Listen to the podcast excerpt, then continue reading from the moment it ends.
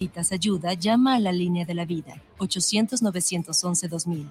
Para vivir feliz, no necesitas meterte en nada. Los comentarios vertidos en este medio de comunicación son de exclusiva responsabilidad de quienes las emiten y no representan necesariamente el pensamiento ni la línea de guanatosfm.net. Codinet, Soluciones Integrales presenta.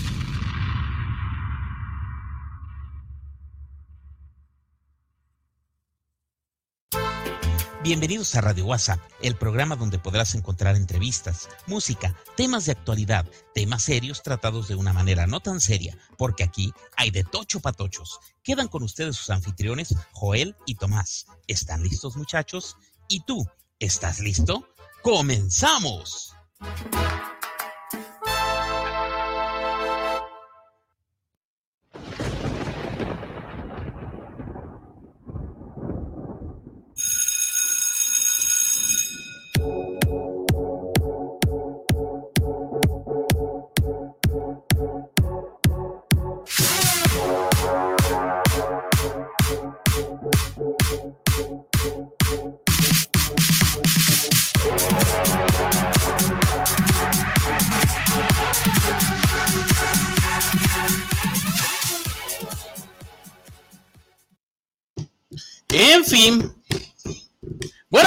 Gente, ¿cómo estamos? Bienvenidos a esto que es Radio WhatsApp.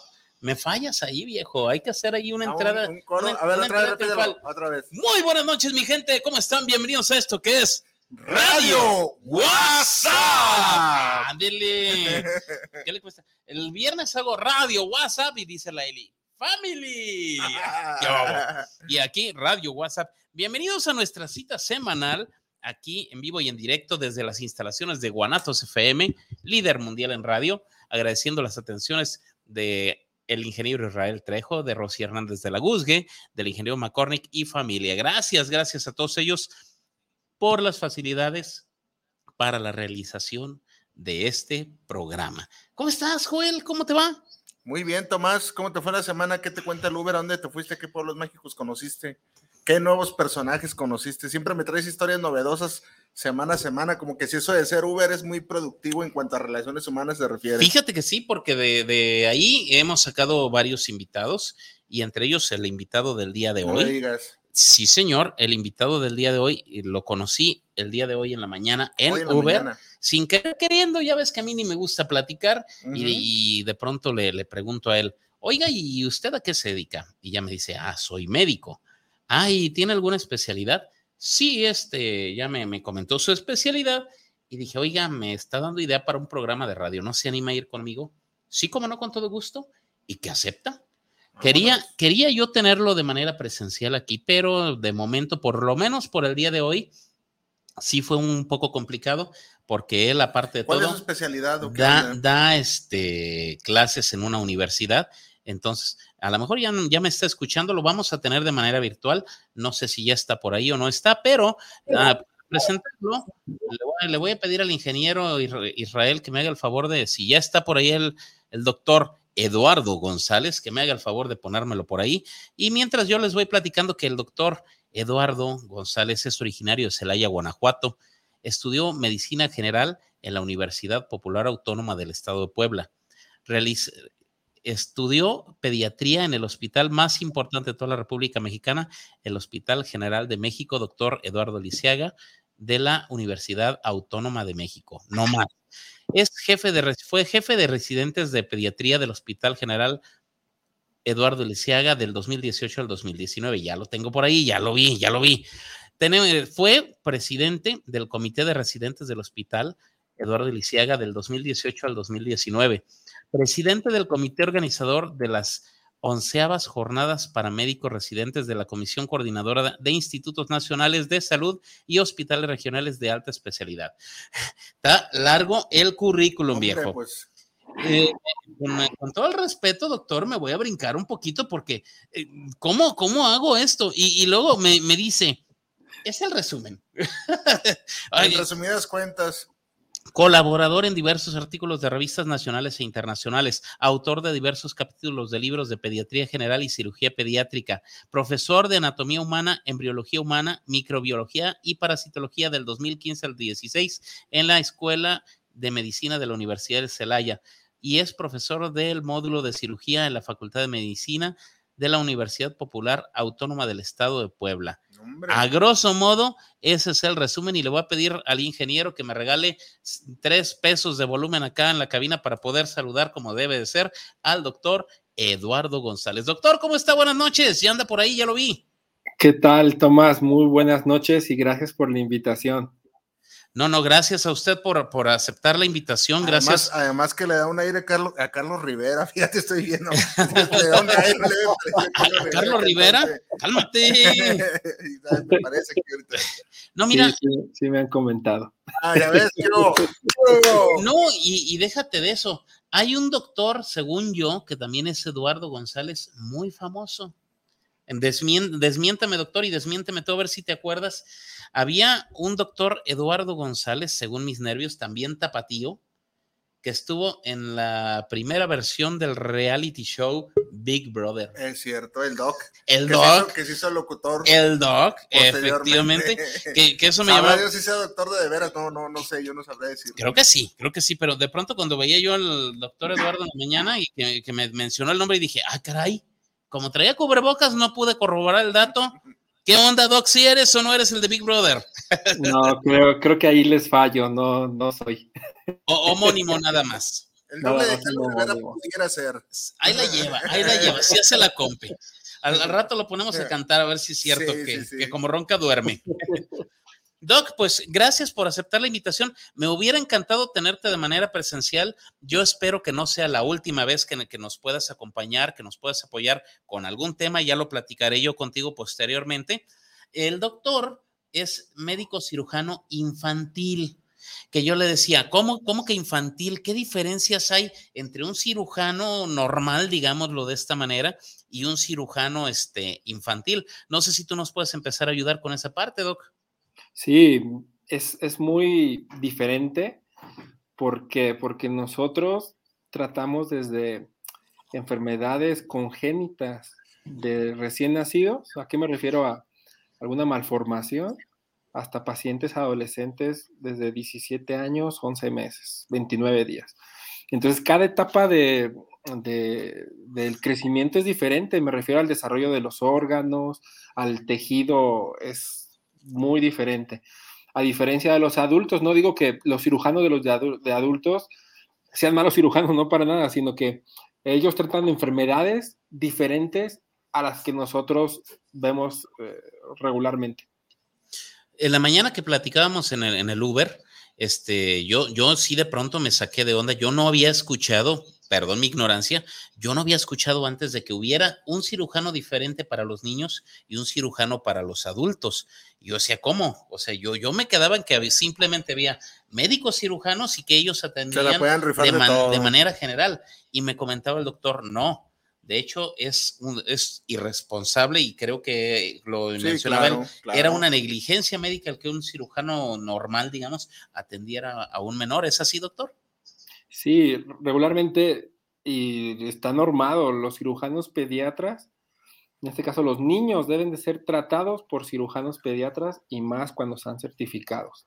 Entonces, sí, es, eh, y aparte regularmente la cirugía pediátrica tiene altas especialidades, o sea, subramas, por así decirlo, como la cirugía neonatal, la cirugía de hígado, páncreas y vía biliar, cirugía de tórax, cirugía de mínima invasión, cirugía colorectal pediátrica, cirugía urológica pediátrica, cirugía oncológica pediatra.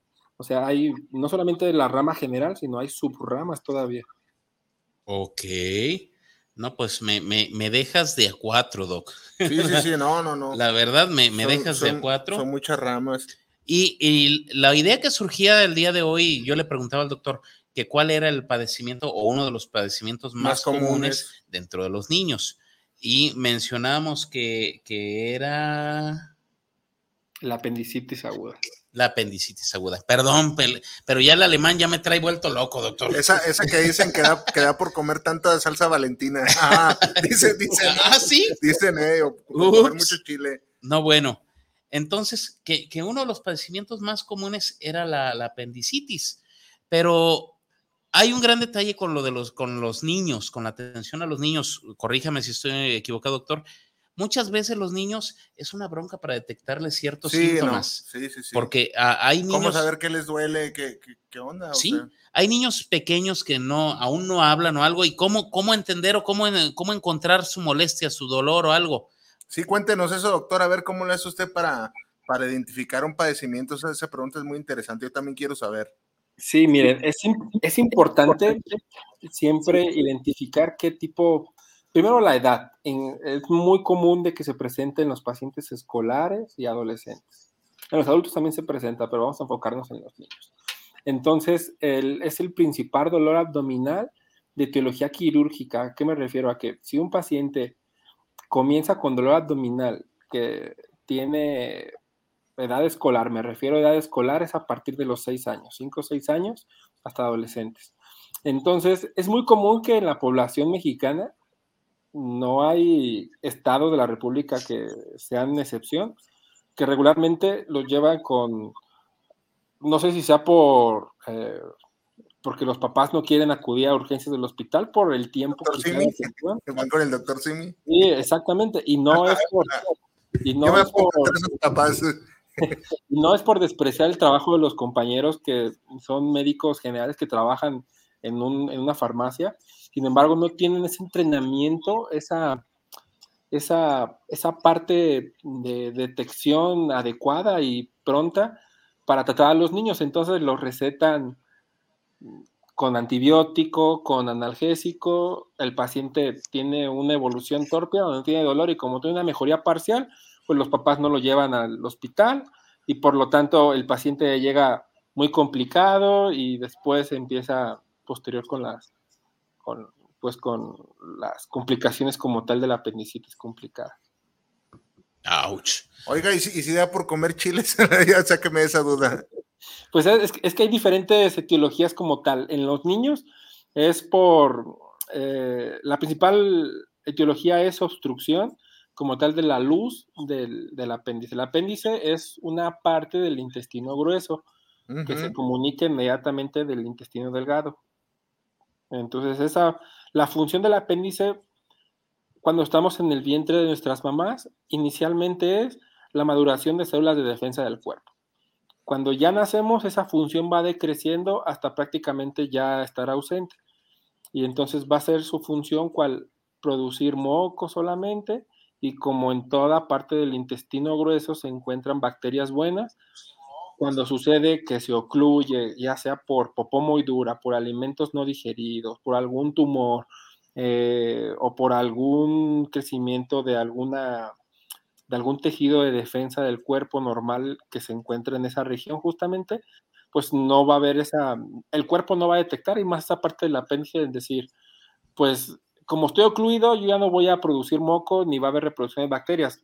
Eso no sucede, entonces hay sobrecrecimiento bacteriano, existe mm, una inflamación propia de la vasculatura del, del apéndice y ya posterior hasta que pueda llegar a perforarse y presenciar. Vámonos. Ya lo escucharon ustedes, comunidad Radio WhatsAppera, lo escucharon primero aquí. No lleven a sus hijos al médico del doctor Simi si les duele el abdomen. Llévenlo con un especialista pediatra, más vale. No, bueno, a lo mejor si, si en la población, en el lugar donde están, No hay. no hay No, otro doctor, pronto no hay sí. otro médico, bueno, pues tienes, tienes que llevarlo, tienes que atenderlo. A lo primero. Pero Sí. las, las segundas opiniones o ver qué onda nunca está de más, vaya. Para eso, para eso me traje al doctor, Sí, a que nos cuente, que nos apoye, No, que nos platique charla, ¿eh? de, de todo esto. Este, lo, lo- lo ideal siempre es, y como tip como pediatra también que tengo formación, no mediquen a sus niños, siempre llévenlos con Ah, atención. eso, eso, eso sí es cierto, doctor. Fíjese que yo le quería preguntar en la hora de la mañana cuando me, me Sí. dijo ese Tomás. Digo, hay, hay, un, hay un montón de mitos que, que, que yo le quiero preguntar a usted. Que de pronto, no, soben, soben a ese niño porque está empachado. Ah, mi mamá era muy, muy fan de ese mito y me llevaba con, con Doña Luz en paz descanse y me sobaba con manteca y me daba unas jaladas de cuero que, que le tenía yo un pavor a, la, a Doña Luz. Y, y te rematan con un, con un té de hierbas ahí finas, hojas de guayabo y hojas de o, el, aquello. o el y clásico se le cayó la mollera y todas esas cosas. ¿Qué onda? ¿De dónde, de dónde vienen esas cosas? Ay, Dios mío, sí, estamos todavía nosotros eh, como pediatras en lucha mucho de eso, esos, esas creencias que están muy arraigadas todavía en la cultura de todo México, ¿sabes? Sí, ¿verdad? Sí, es impresionante, pero no, llévenlo con su médico de primer contacto. El empacho no existe, ya lo dijo el doctor. No, llévenlo con un pediatra inicialmente y de ahí él se hará cargo después. Bueno, rápidamente, doctor, aquí una de las partes primordiales de nuestro programa es el público. Nos debemos a ellos y ya empezaron a manifestarse por acá rápidamente. El ingeniero Mario García, Codinet hace su, su, Su presentación, su aparición después de, años. muchos- muchas- anda, anda enojado el ingeniero jueves de conmigo. ausencia. Anda Eh, enojado. sí, sí, sí. Dice, saludos a Joel y Charlie. Tomás Rodríguez, ya está tu bolsa navideña. Gracias a Codinet, porque ya me tiene preparada mi canasta navideña. Gracias. ¿Sí, sí existe? Pues, ¿Es real? Dice, aquí dice, está escrito por él. Vámonos. Claudia Silva, saludos Joel y Tomás. Eli González dice, sí, Joel tiene razón. Hasta la sonrisa se le parece a la de Carlos Rivera. ¿Qué hubo, doctor? ¿Qué hubo? Ahí está. Y ella misma dice, ¿hasta qué edad debe de ser, se debe de, de tratar? El empacho. No, no, no, no, no, no. ¿Hasta qué edad se debe, debe de ser tratado por un pediatra? Un pediatra se queda así. Muy bien, esta excelente pregunta. Y dependiendo del hospital, si nos basamos en cualquier institución, por ejemplo, aquí el Hospital Civil de Guadalajara, el, el antiguo hospital, regularmente se tratan pacientes menores de 15 años, o sea, 14 años, 11 meses, 29 días. Pero el pediatra debe de tratar al paciente recién nacido hasta el paciente que tiene 17 años, 11 meses, 29 días. Es lo indicado. Ok. Rápidamente dice por acá, José Luis Martín, saludos a Radio WhatsApp, saludos al doctor invitado. ¿Qué nos puede decir sobre casos COVID en menores? Vámonos. Muy bien. Buena pregunta. ¿Quién la hizo? A ver, para, para Eh, felicitarle. José por Luis Martín. José Luis Martínez, muy buena pregunta. Martín, Martín, Martín. Martín, Martín. José Luis Muy Martín, bien. muy buena pregunta. Excelente pregunta y, y es bueno que lo, que, lo, que, lo, que lo haya comentado, porque como al inicio de la pandemia se pensaba que los niños no se podían enfermar por COVID y, y se decía de que a- ellos aparte eran portadores, pero pues para nada, son como cualquier persona, puede enfermarse y, y también ser portador. Sin embargo, es eh, ahorita de hecho eh, se ha visto una alza muy fuerte, afortunadamente está disminuyendo de la presencia de estos casos. En los niños es muy diferente, no se presenta regularmente como la presencia del, cuadro clínico del COVID, me refiero a, a- a la parte pulmonar, sino estos niños presentan un síndrome inflamatorio sistémico, así se denomina. Puede presentar el paciente diarrea, puede presentar un eritema, fiebre, quizá una tos muy leve que sea con producción de, de flema y solamente eso y ya posterior inician las complicaciones. ¿A qué me refiero? Con neumonías muy severas, como en los adultos, con dolores abdominales que a veces nosotros hemos encontrado en el hospital, con cuadros inflamatorios apendiculares que son asociados a COVID, por ejemplo, eh, invaginaciones intestinales que tienen antecedente de tener contacto con familiares COVID y que en ese momento el paciente es negativo, pero tuvo todo un cuadro similar, o quizá nada más una rinorrea, o, o en este caso un, este, producción de moco leve, o un resfriado leve, y tienen, y tienen eh, un cuadro positivo a COVID. Lo que sí, hay un detalle bien, bien interesante para mí, algo que me llama mucho la atención. Cuando recién empezó esto del COVID, suspendieron clases en todos lados, cerraron escuelas, cerraron negocios y dijeron no van los niños a la escuela porque es muy contagioso. Pero los contagios en niños no era tan alto el, el porcentaje. Coincido. Pero resulta ser de que hoy en día ha mutado el COVID, ha, ha habido nuevas cepas y la última cepa que está atacando, digamos, de alguna manera, ha afectado más a los niños. Y más, sin embargo, resulta de que ya van, a los, van los niños a la escuela y a partir del próximo lunes regresan todos a clases presenciales. ¿Qué onda con eso, doctor? ¿Qué podemos esperar? ¿Qué, ¿Cuál es qué- su qué- opinión, doctor? qué- ¿Cuál es su opinión al respecto? Como que yo no lo veo bien, vaya. Caray, es, digo, es, el gobierno federal ahorita está teniendo decisiones muy radicales. Es lo, que inició, el, en este caso hablando de aquí del estado de Jalisco, yo creo que fue muy bueno el, tener eh, el aislamiento para evitar la propagación, porque pues obviamente no se tiene el, el tamaño de los hospitales para toda la población si llegase a enfermar. Entonces eh, se inició pensando de que cuando están inmunizados, o sea, vacunados las personas adultas y viendo de que en los pacientes pediátricos no se tiene tanta incidencia de presentar COVID grave, por esa situación quizá están decidiendo porque ya se tiene un gran porcentaje de la población el regreso a clases. Sinceramente, como es una enfermedad nueva que día a día se están descubriendo cosas de la evolución de la enfermedad, de la inmunización, de las resistencias, esperemos que no suceda un nuevo brote como está sucediendo en este momento en Europa. Afortunadamente, en el radar Jalisco lo que está encontrándose es un descenso impresionante de las cifras, que esperemos que siga así. Pero pues sí, se vio hoy en la mañanera que ya decidió el presidente de, de que ya regresaran el día lunes Ay, Dios. Pues, que con todas las medidas, que no suceda una catástrofe en salud.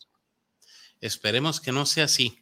Tengo aquí un saludo, dice Eli González, ¿qué edad tiene el doctor? Con todo respeto, se ve muy joven. ¿Y qué canción de Carlos Rivera se sabe? Ah, no sé qué, eso lo inventé yo. pero, sí dice que, que, se ve muy joven y qué edad tiene, dice Eli González. 33 años tengo. No, pues muy joven. Mire, mire, doña Cougar, el doctor es casado y, usted también, apláquese. le, ¿Se acuerda, doctor, que le dije? Radio WhatsApp es un lugar donde tratamos temas serios de una manera no tan seria. y, aquí, padre, y aquí hay de tocho patochos, así es de que. Bueno, dice otra pregunta por acá. ¿Qué porcentaje de mortandad hay actualmente entre los pacientes pediátricos? Me, imagino que se refiere al COVID. Al COVID, sí. Comparado con lo de los, los adultos mayores, ¿es mayor o menor el porcentaje? Es el, Sí. Afortunadamente, los médicos que tratan estos pacientes son médicos intensivistas o médicos infectólogos y es un manejo multidisciplinario, no solamente de ellos, sino participan desde pediatras generales, cirujanos pediatras, inmunólogos, alergólogos pediatras, neonatólogos y demás. Y se les da un manejo integral a estos niños y afortunadamente un gran porcentaje sale adelante. Sin embargo, pues dependiendo del estadio clínico del, niño, desafortunadamente sí llegan a fallecer, pero un gran porcentaje salen adelante. Eh, nos enfrentamos a, a los insumos de los, de los hospitales que a veces no, no, no, existen en el momento. Me refiero por el, quizá los sedantes, los analgésicos o los antibióticos que pueda necesitar en el momento el paciente y que no, y que no pueda este, tener en ese momento. Pero regularmente a los niños les va muy bien. El, la cifra exacta no la tengo, pero la, el gran porcentaje a los niños les va bien. ¿Actualmente usted está operando aquí en, en Guadalajara? Sí, sí, estoy como médico residente en el Hospital Civil Viejo. Vámonos, no, no, pues mucho prestigio, mucha responsabilidad de tener ahí en su, en su cargo, en sus manos, doctor. Imagínate. bastantes niños. ¿Qué otra, pregunta tenemos por allá? no, no tengo nada. ¿Cuál es? Yo, yo le quiero hacer una pregunta personal, doctor. ¿Cuál es el, el caso más estremecedor que, que, a su larga o corta carrera ha tenido como, como médico que le haya tocado ver, o el más difícil, que este, un pequeñín que haya tenido muchas complicaciones de, de salud a, tan temprana edad? ¿Cuál es, cuál es el, el caso que más le, le recuerda a usted que, que, haya sido pues traumatizante, por decirlo así?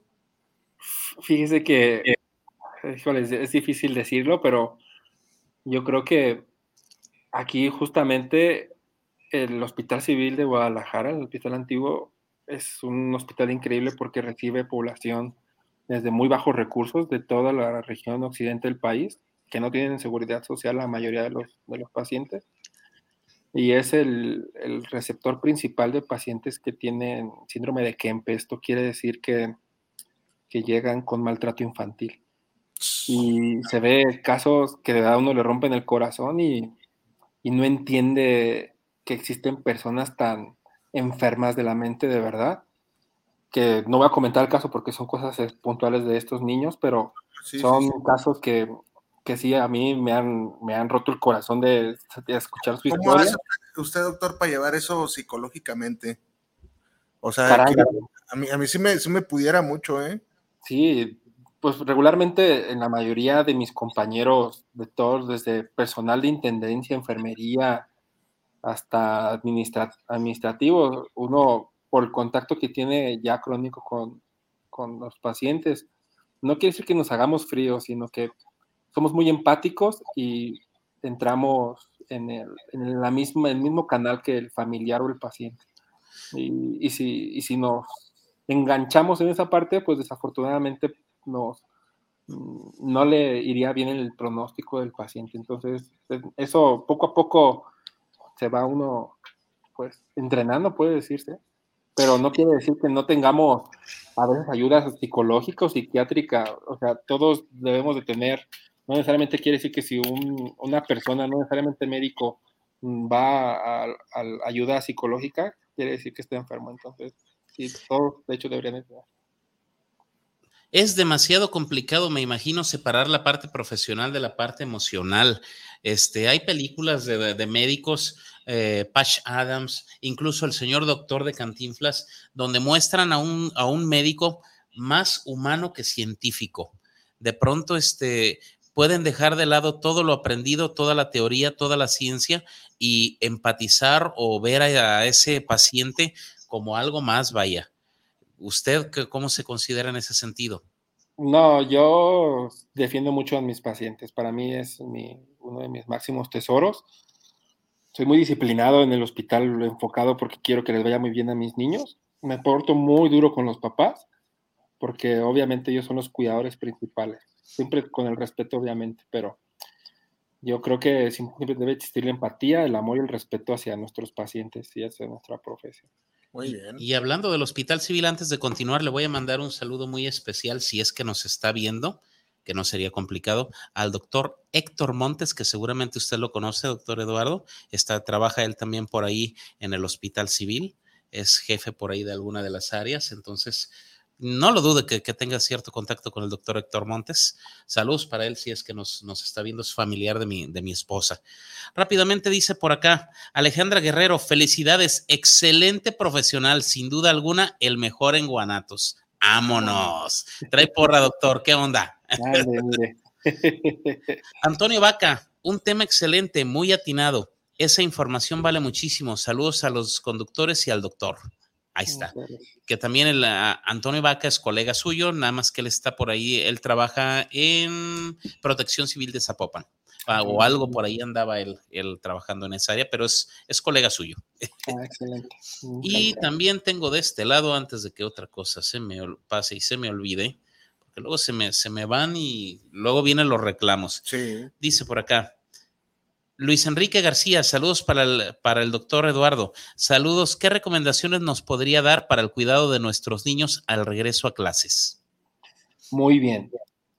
Qué cuidados, obviamente desde, la higiene personal, lavado de manos extenuantes, enseñarles, yo sé que va a ser muy difícil más en los pequeños que quizás estén en primaria en los primeros años, ponerles su gel de manos para que cada, a cada momento se estén lavando la- las manos las veces necesarias, que no se quiten su cubrebocas y que evitar eh, aglomeraciones cuando suceda, porque puede suceder a pesar de que se tenga organización excelente en las escuelas, puede suceder y que este- siempre estén en el 100% su cubrebocas y lavado de manos, que se ha demostrado que tan solo esas medidas baja muchísimo la tasa de, que alguien se puede infectar.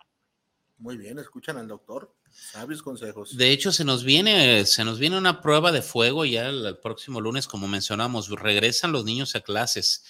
¿Y cómo hacer para controlar, sobre todo en nivel primaria? No, deja, deja el regreso a clases. Mira, fíjate el, el- el combo que se nos avecina. A ver. Regreso a clases, buen fin, fiestas decembrinas, vacaciones, salidas. No, bueno. No, bueno, manches. se nos viene un combo ahí, una mezcla tremenda de actividades, pero yo lo veo sobre todo en el caso de la escuela, regresan, ya no, no va a ser la mitad una semana y la mitad la Todos, otra semana. vámonos. Todos por junto, grupos, sabemos que sobre todo en las instituciones públicas son grupos a veces de 30 o 40 niños. ¿Cómo vamos a hacer para mantener sana distancia con ellos? Los más pequeños, ¿cómo vamos a hacer para que realmente cada quien conserve puesto su cubreboca? O, o, que no haya una interacción tal que nos pueda generar Sí, sí, no, los niños esos contagios. chile, sí. Va, va a estar medio en chino, ¿no cree, doctor? Sí, va a estar muy, muy complicado. De hecho, esperemos que... es- lo esperado es que van a subir los casos. Sí o sí van a subir. Entonces, de ahí contamos 10, 14 días después de, por ejemplo, del día lunes. Después, como comentó, se acerca el buen fin, se acerca las fiestas decembrinas. Entonces, híjole, esperemos, por favor, en Dios de que no suceda que otra vez haya otra ola en enero, febrero. El Esperemos que no. doctor quiere irse de vacaciones, por el amor de Dios, hágale caso a sus recomendaciones. Oye, me está corrigiendo la señora productora del programa, dice, creo que te equivocaste, Antonio Vaca no es Carlos Carvajal, cabeza de vaca. Yo te iba a decir, yo te iba a decir. Bueno, al fin y al Un cabo, saludo a Antonio Vaca, yo sí lo al, conozco. al fin y al cabo, Vaca, con todo respeto, Carva, vaca, con todo respeto, a lo mejor está en el mismo corral. perdón, perdón, pero, perdón, pero bueno, pues es que para qué se me juntan las vacas, pues. Dice por acá Silvia Guerrero, saludos desde la Ciudad de México para el doctor Eduardo González y saludos a los conductores de Radio WhatsApp. Ahora con el regreso a clases, ¿qué recomendación pudiera darnos? Ah, ya lo había leído. Ah, o, o- ah, no, es déjà- otro. No, no, no, no, no, es que es otro, pero preguntó algo Preguntó- similar preguntó algo preguntó algo similar. ¿Qué recomendaciones pudiera darnos para el regreso a clases en nuestros hijos, ya que la pandemia aún sigue y debemos cuidarlos más aún en esta temporada de fríos? Hablando del frío, doctor, con, con el frío, ¿se nos puede acrecentar o tiene algo que ver para el incremento de casos de, de COVID? No necesariamente de COVID, pero sí de las infecciones eh, de las vías respiratorias asociadas a la etapa invernal. Por ejemplo, ahorita de la que puede suceder que se infecten de influenza, entonces vacúnense. Ahorita es temporada de vacunas de influenza, entonces son gratis, nadie se las cobra. Entonces vayan a su unidad hospitalaria más cercana, no les van a poner ningún pero, así vayan al ISTE, al IMSS, no les van a pedir ningún pero, se pueden vacunar. Entonces se deben tener las medidas igual, higiene de manos, cubrebocas y abrigarse, porque ayer justamente entró un nuevo frente frío y se vienen bajas de temperatura bastante intensas. Oye, y no solamente la baja de temperatura, ahorita nuestro clima está tan cambiante, está tan loco esto. Oh, yo me- me- En la mañana- y ya, ¿qué onda? En la mañana sale cierto. 7 de la mañana y es un frío, estamos a 10 grados o menos, ya empieza a bajar más la temperatura, pero se llegan las 11 de la mañana y estamos a Calorón. 28, 29 Es grados, cierto. estamos llegando. Esos cambios de temperatura también, doctor, ¿qué, qué hacer con eso? ¿O, cómo prevenimos algo? Sí, los cambios bruscos a veces en los niños es muy común de que ellos se fastidian de estar muy arropados y que presentan, pues tienen un sudor que en sus camisitas, en sus playeras, y entonces cuando se quitan y con el contacto con el, con el aire o con el aire ambiente puede generar de que comiencen quizá que pesquen algún resfriado y que posterior no tengan el cuidado adecuado, se complique, sea una neumonía viral o bacteriana y después ya venga todo lo, las complicaciones de estas. No te digo. Rápidamente dice por acá, ella ya lo había saludado, pero me está saludando acá por otro medio. Dice saludos al doctor Eduardo, sin duda alguna, el mejor de Guadalajara, ya lo había dicho, ya lo había dicho, y ya, ya supe, dice saludos desde Sonora, dice de parte de Alejandra Guerrero, la ca- capital cardi- mundial de la mejor carne. cardióloga pediatra de Nogales, Sonora. Yo no sé de dónde lo conoce o de dónde se conocen, pero bueno, y, y ve la referencia que tenemos del doctor. No, pues hasta allá, mira. ¿Cuánto tiempo lleva eje- ejerciendo su profesión, doctor?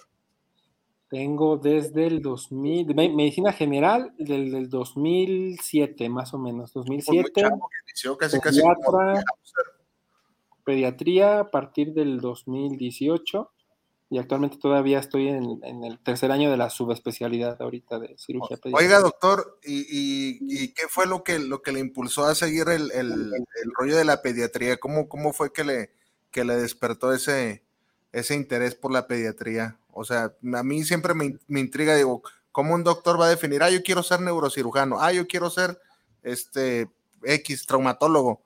¿A, a usted cómo, cómo fue que le, que le vino esa, pues esa pasión? Porque yo ahorita lo estoy escuchando y sí se muestra un apasionado por su trabajo y eso me da mucho gusto que gente como usted aquí esté en el Hospital Civil, que, que si por sí es una institución, pues muy, muy buena, este, pero pues coménteme, a ver, dígame, ¿Cómo fue que, que despertó ese interés y ese gusto por atender a los infantes?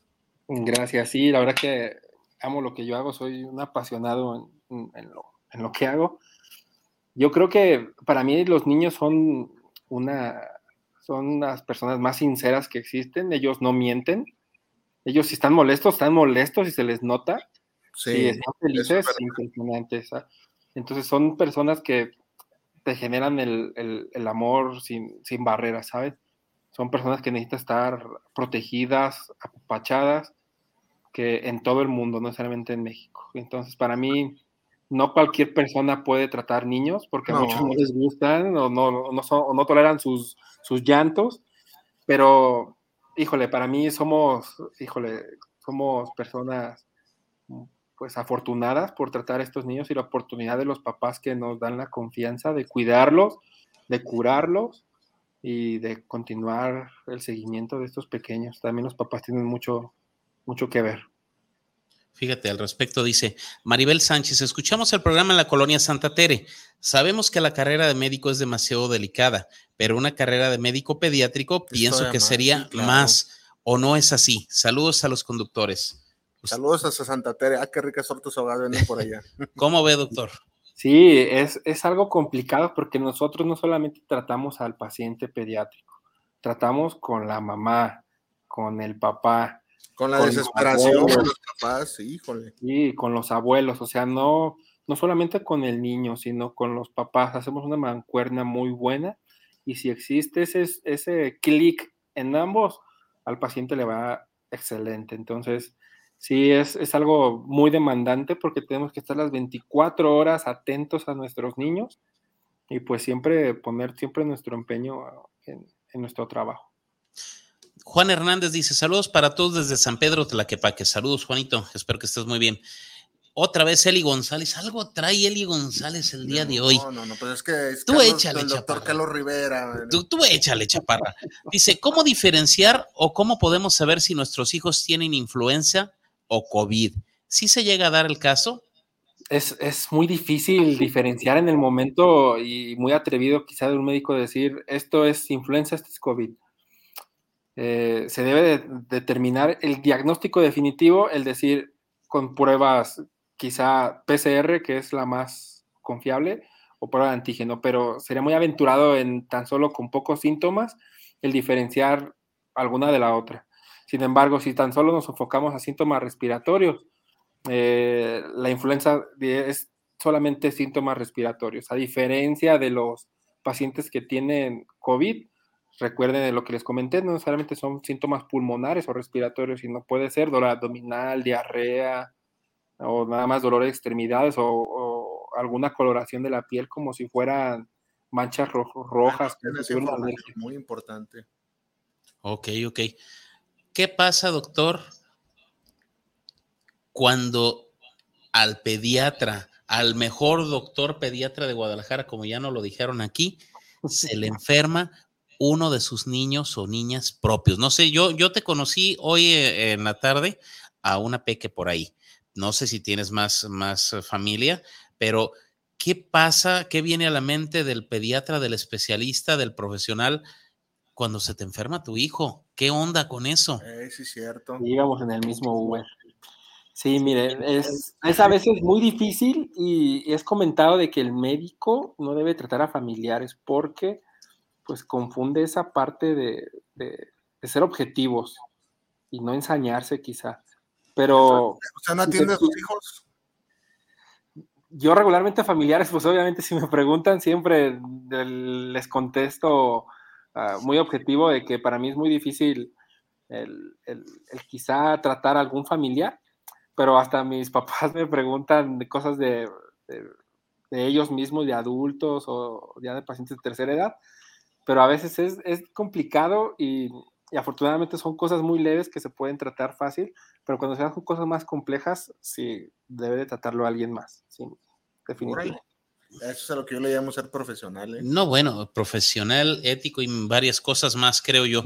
Porque, porque, de, pero porque yo iba, debe ser muy desesperante. Tú como papá, si te ha tocado la experiencia de que tu hijo, tu hija se enferma, híjole, te vuelves medio loco, no quieres que el ni el sol ni el aire le dé.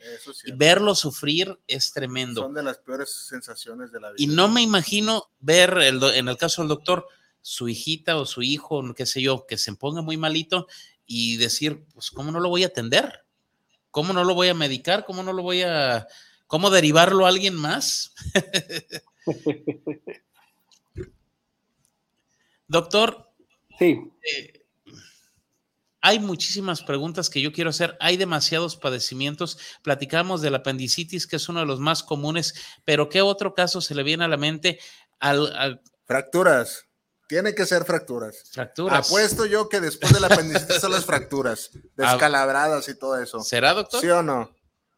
yo creo que sí, son los accidentes. Es, es muy común que, que se ve en la, la consulta de urgencias los accidentes. Pero, ¿saben? Aquí yo he observado que una también de las principales consultas aquí, justo en la población occidente de aquí del país, pues es lo que les había comentado igual en la mañana, la ingesta de, Sí, de- yo le iba a mencionar eso. de productos como, por ejemplo, la sosa cáustica, cloro. Botecitos. Uy, yo pensaba que, que las recomendaciones que daba mi maestro de que no tomáramos. eh, eh, No, fíjate, sigue Que pasando. no tomes de botellas que no, tienen, que no están bien identificadas sí. y demás, cuidado. O que de pronto es muy dado aquí por lo práctico, agarras una botella de Coca-Cola, le tiras el contenido y le pones el tiner o le pones la gasolina, O le como, pones... o como yo cuando estaba morro, un, día, un día metí una llave en un contacto de luz y me dio un toquezote, hijo. No, no, no, es bueno. bien ingenioso cuando uno está niño, ¿vale? Pero vámonos por el lado, en este caso, de la ingesta. ¿Qué hacer, doctor, con, con la ingesta de, de algún producto, de algún veneno, de algún ah, líquido industrial, qué sé yo? Así de. Primero, acudir al hospital inmediatamente. No se debe de causar el vómito, no medicar, nada. Deben de acudir No, yo creía que inmediatamente. tenía que uno que ocasionar el vómito, entonces es un mito también.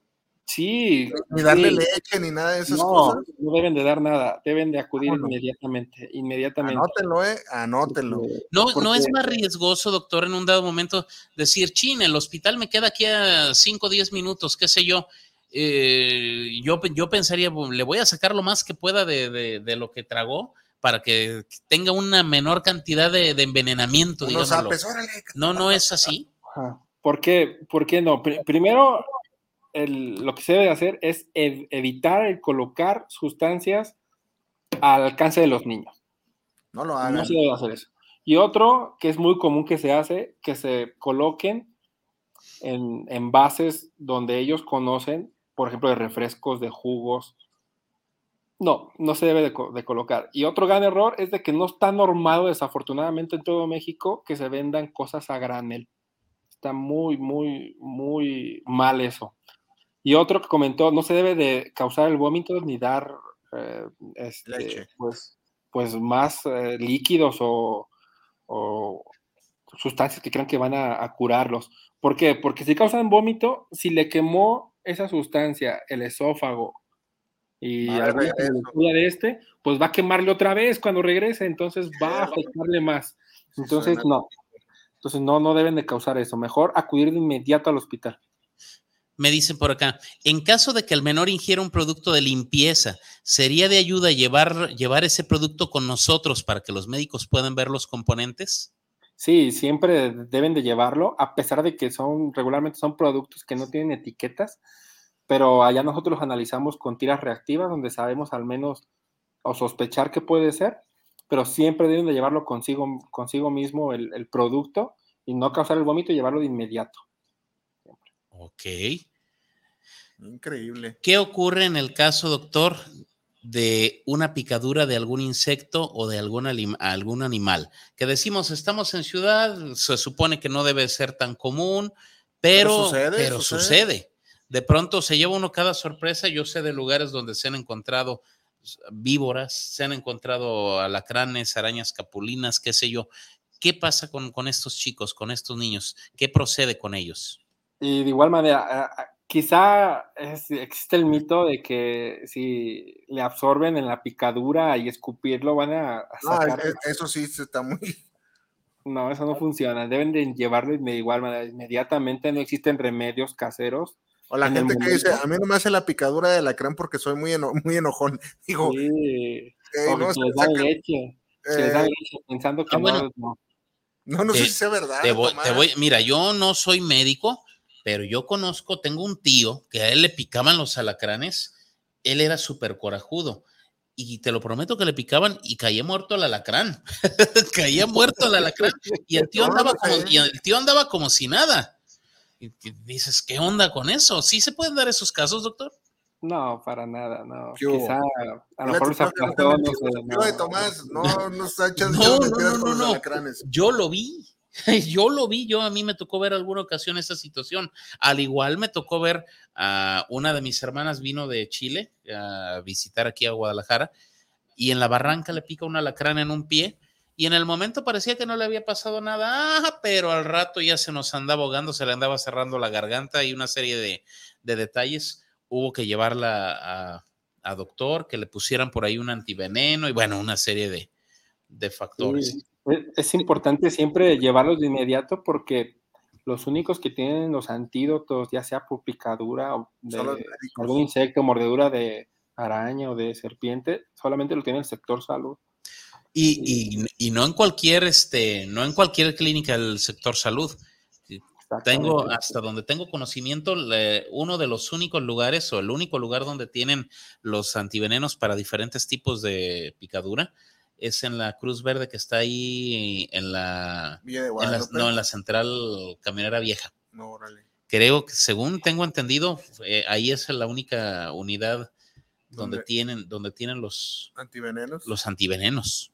Sí, Salvo esté equivocado. afortun- afortunadamente, cuando acuden a una institución pública, regularmente se tiene una red importante de comunicación entre ellos, entonces se pueden enviar o mandar al paciente o enviar el medicamento hacia la unidad. Oiga, Pero sí. doctor, un, un médico tan prominente como usted, ¿cuántas horas chambea al día? Gracias, este, ay Dios mío, a veces empezamos la jornada muy temprano, quizás desde las cinco y media de la mañana Vámonos. hasta bastante noche, a veces hasta la madrugada, pero ¿En serio? Es variado, sí. No, Fíjate, fíjate la labor Oye. que hacen los médicos. Un y, a- aplauso. y aparte los conciertos cantando. Eh, los fines de semana, Los los fines de semana. Molido el doctor. No, no, no, Pediatría, no. conciertos. No, no, no, no.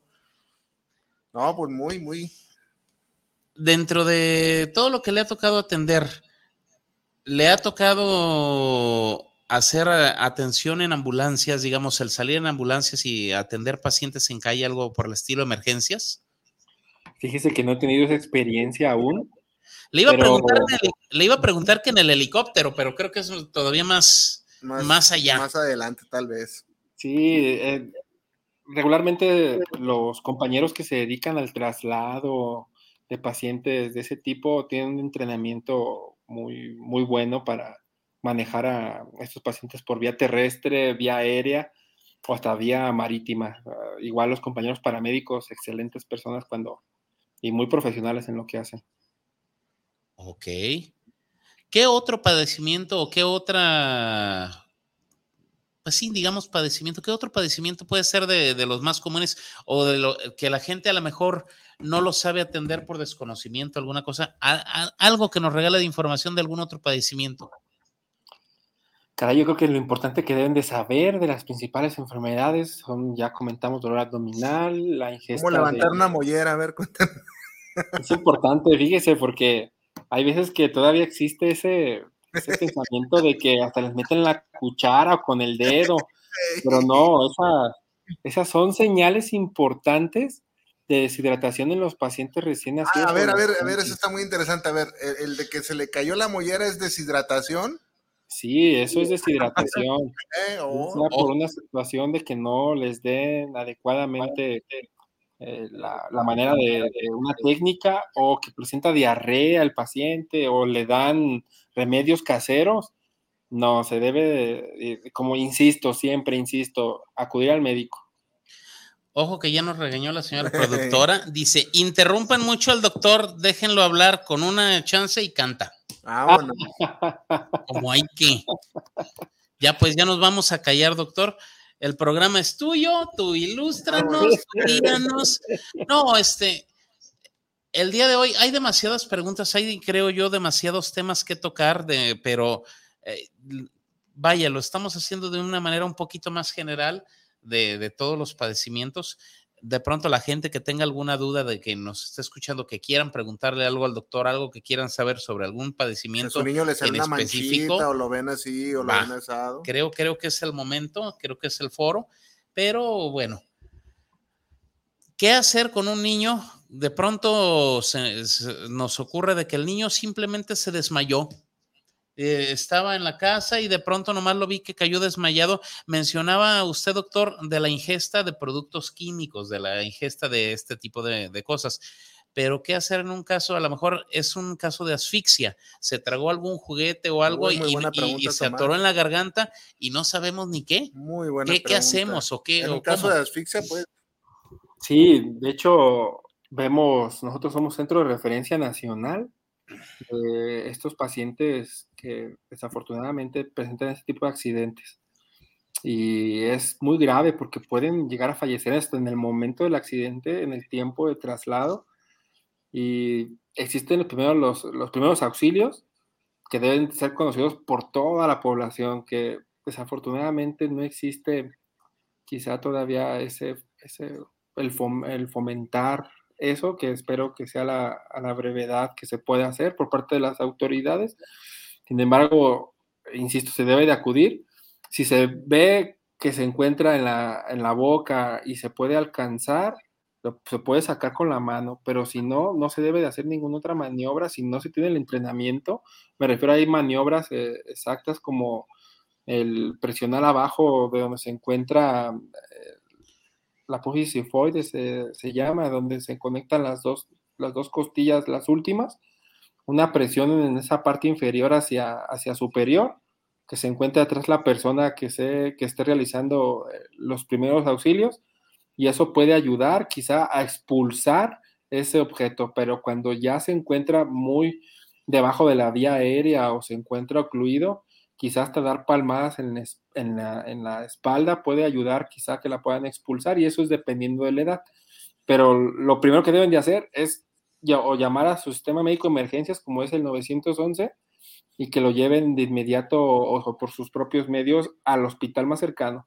Regularmente siempre nos mandan a nosotros acá al hospital civil porque se realizan con, en este caso hablando de vía aérea, se realiza mm, la extracción por medio de una broncoscopía y ya con instrumentos muy, muy, muy pequeños y muy delicados se logra la extracción, dependiendo del, material o, de, la, de lo que sea. Hemos visto en el hospital hasta juguetes con forma de Peppa Pig, con aretes. Sí. Este, es muy delicado, hasta... Quiero, hacer énfasis que, por ejemplo, también no dejen al alcance de los niños las pilas alcalinas, las pilas de reloj. Imagínate, Tomás. Eso, eso causa una quemadura tremenda y le, y le, le fastidia a la niña, al, a, la, le fastidia la vida al niño. Aquí me refiero a que puede perforar la, la, vía digestiva, la vía aérea, hasta pueden llegar a fallecer. Fíjate, Tomás. Ah, es que los niños son, son muy, muy traviesos y muy ingeniosos un, sobrino, un saludo, a mi sobrino Emiliano, una vez se metió un frijol en la nariz y, fue un rollote para que le sacaran ese frijol, fíjate. Ya, y no decía que lo tenía. Ya se lo sacaron germinado prácticamente. sí, sí te lo creo, sí te lo creo. María Trujillo dice saludos al doctor invitado y a los grandes locutores. ¿Cuáles? no vinieron. ¿Grandes de tamaño? ¿Lo dirá por mí o qué? No sé. Anaí Venegas, saludos, los escucho en Oblatos. Eh, dice, ¿cómo? Yendo a mi niño de 8 años de edad y lo veo con tema de, con tema de obesidad, ¿cómo lo puedo tratar? Muy buena pregunta, Anaí. Un saludo hasta Oblatos. ¿Cómo ve? Qué bueno que comentó eso, porque la población mexicana regularmente ve a un niño gordo o con obesidad y piensan que es un niño sano. Y no, no lo es. Hemos visto casos de que niños de esa edad que comenta el, escuchante son diabéticos o hipertensos, ya tienen enfermedades de pacientes adultos y van a tener las complicaciones de los pacientes adultos. No se exhiben porque sean niños.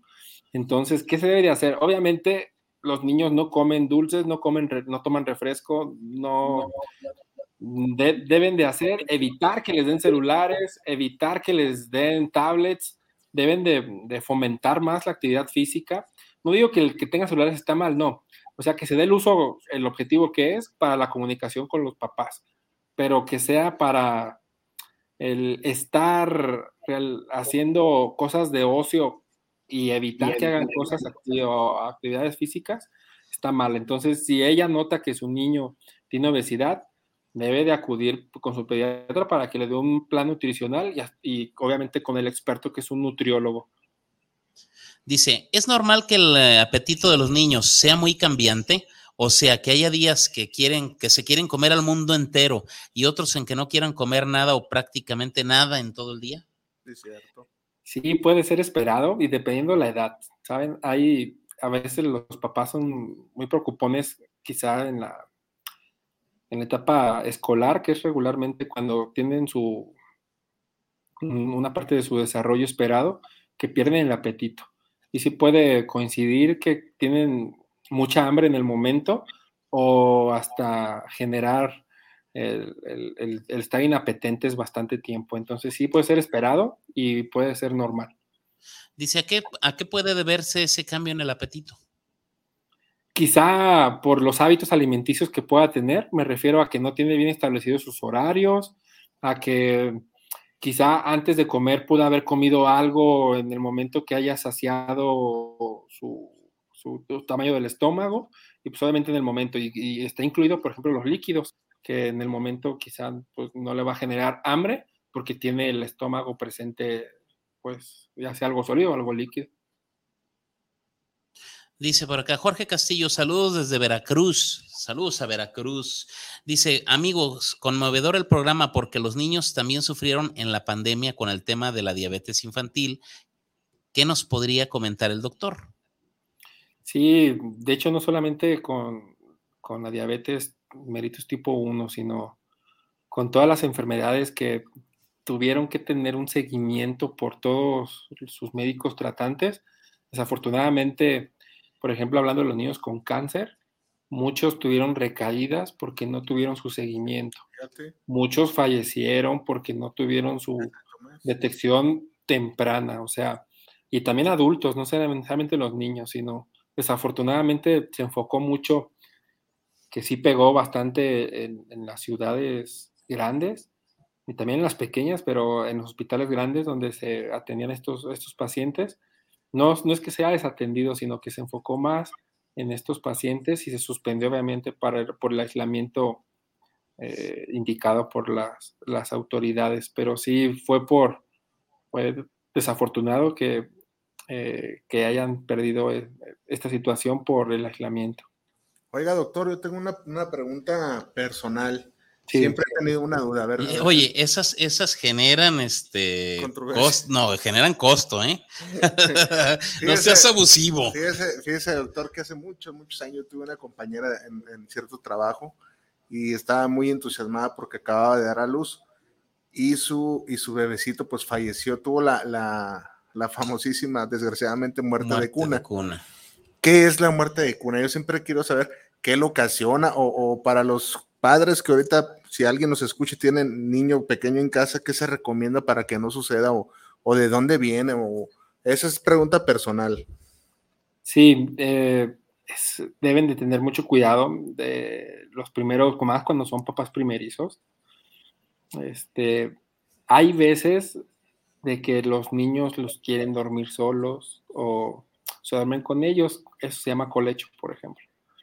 Este, en estos pequeños está indicado de que siempre estén vigilando cuando se vienen a dormir. Si coincidió con la toma previa, que regularmente sucede con los pequeños, puedan tener un reflujo y que en ese reflujo haya tenido una broncoaspiración y que el paciente haya tenido un paro respiratorio y pues genere la muerte, obviamente. Otro de que tengan alguna anomalía que no se haya detectado, por ejemplo, cardíaca congénita, que en el momento quizá no hayan detectado y, o alteración de la conducción del corazón y que pueda haber generado la muerte. Pero deben de tener mucho cuidado en la forma también que los duermen. ¿A qué me refiero? A que si duermen al paciente, eh, en este caso boca arriba, eso puede generar, si tienen reflujo, los niños que tienen reflujo todos, fisiológico, eh, pueda generar un vómito o de cantidad considerable que pueda generar una broncoaspiración. Y si los vuelven acostado, puede generar que a veces exageran en colocar muchas almohadas o cobijas y que hasta la colocación de estos pueda generar eh, que no puedan respirar los pequeños. No, hombre, es delicado. Delicado todos los temas. Yo tengo tres hijas, ya tú las conoces, ya creo a las tres. La menor tiene 13 años, pero nosotros eh, con una o dos de ellas tuvimos esos problemas de reflujo y híjole, qué desesperantes, no, a veces no quieres ni dormir checando de que no, les vaya a pasar nada. De verdad que hacíamos guardias para estar checando y estar al pendiente. Imagínate, imagínate donde algo así te llegue a pasar, no me lo quiero imaginar. Rápidamente me preguntan por acá, doctor, ¿qué tanta agua debe de tomar un menor? Hay muchos mitos que dicen dos litros al día y lo hablan de manera general para todos. Hay gente que yo he escuchado que dicen eh, un litro por cada tal cantidad de kilos de peso. ¿Qué es lo adecuado? Lo que necesite el niño. Obviamente, un ejemplo, saludando a mi amiga Ale que está en Sonora. Eh, que están en, Hermosillo, Sonora, que hace un calor impresionante hasta 59 grados, 60 grados, no va a ser lo mismo de un paciente que se encuentra en el centro de México. Entonces, su necesidad de ingesta de líquidos va a ser diferente. Si un, un niño que hace mucho ejercicio, pues va a ser diferente. Por ejemplo, en los comerciales que sacan de las diferentes marcas de agua, que tomar dos litros diarios, tres litros diarios. No, es la necesidad que tiene cada, cada persona lo que debe de tener la ingesta. ¿A qué me refiero? ¿A, qué me refiero? Sí existe una, al menos una ingesta mínima, que al menos son de 1 a 2 litros diarios, pero lo que, lo que el cuerpo le pida a, cada persona debe de ser lo, lo, ideal. ¿Sería manejar algo parecido a, cuando las mamás están dando pecho, cuando las amamantan a los bebés a libre demanda, podrían, pudiéramos decirlo así? Sí, sí, exactamente, exactamente, justo así. Porque luego hay quien dice, nada con exceso, todo con medida. Dicen que hay quien dice que hasta el agua puede ser mala en exceso. Si existe eso, o, si o mientras mi cuerpo me pida, échale. Porque luego, por ejemplo, yo en mi caso, yo ya soy adulto, pero de pronto tomo agua y tomo agua y tomo agua y luego hay quien me dice, oye, ¿ya te checaste de diabetes? ¿No tendrás problemas de esto? Porque tomas mucha agua. ¿Qué onda? Sí, si su función funciona muy bien, no va a haber problema porque todos los líquidos se van a dirigir hacia el objetivo de que el órgano que necesite el, compuesto químico del agua. Entonces, este, así lo que tome, lo puede orinar si no lo necesita.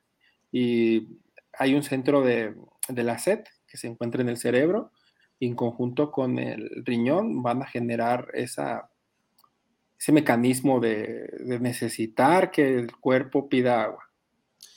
ese, centro que menciona que está en el cerebro es el mismo que, controla esa sed de la que dicen la sed de la peligrosa. no, ese, ese, es diferente y se presenta los viernes regularmente. regularmente. No, bueno, y cuando es puente, creo que desde el jueves. Sí, sí, sí. ¿El lunes, ¿El lunes es puente? Yo, le iba a decir al doctor, yo lo que no tomo entre semana en agua, me lo tomo en caguamas el fin de semana. ¿Se vale reponer de esa manera? Sí, esas se presentan en fines de semana. Dice por acá de este otro lado, ¿cuántas horas de descanso es recomendable para los pequeños? Sí, varía con la edad por ejemplo, en los pacientes que son recién nacidos, me refiero hasta los 30 días de vida, ellos duermen prácticamente en la mayoría de su día.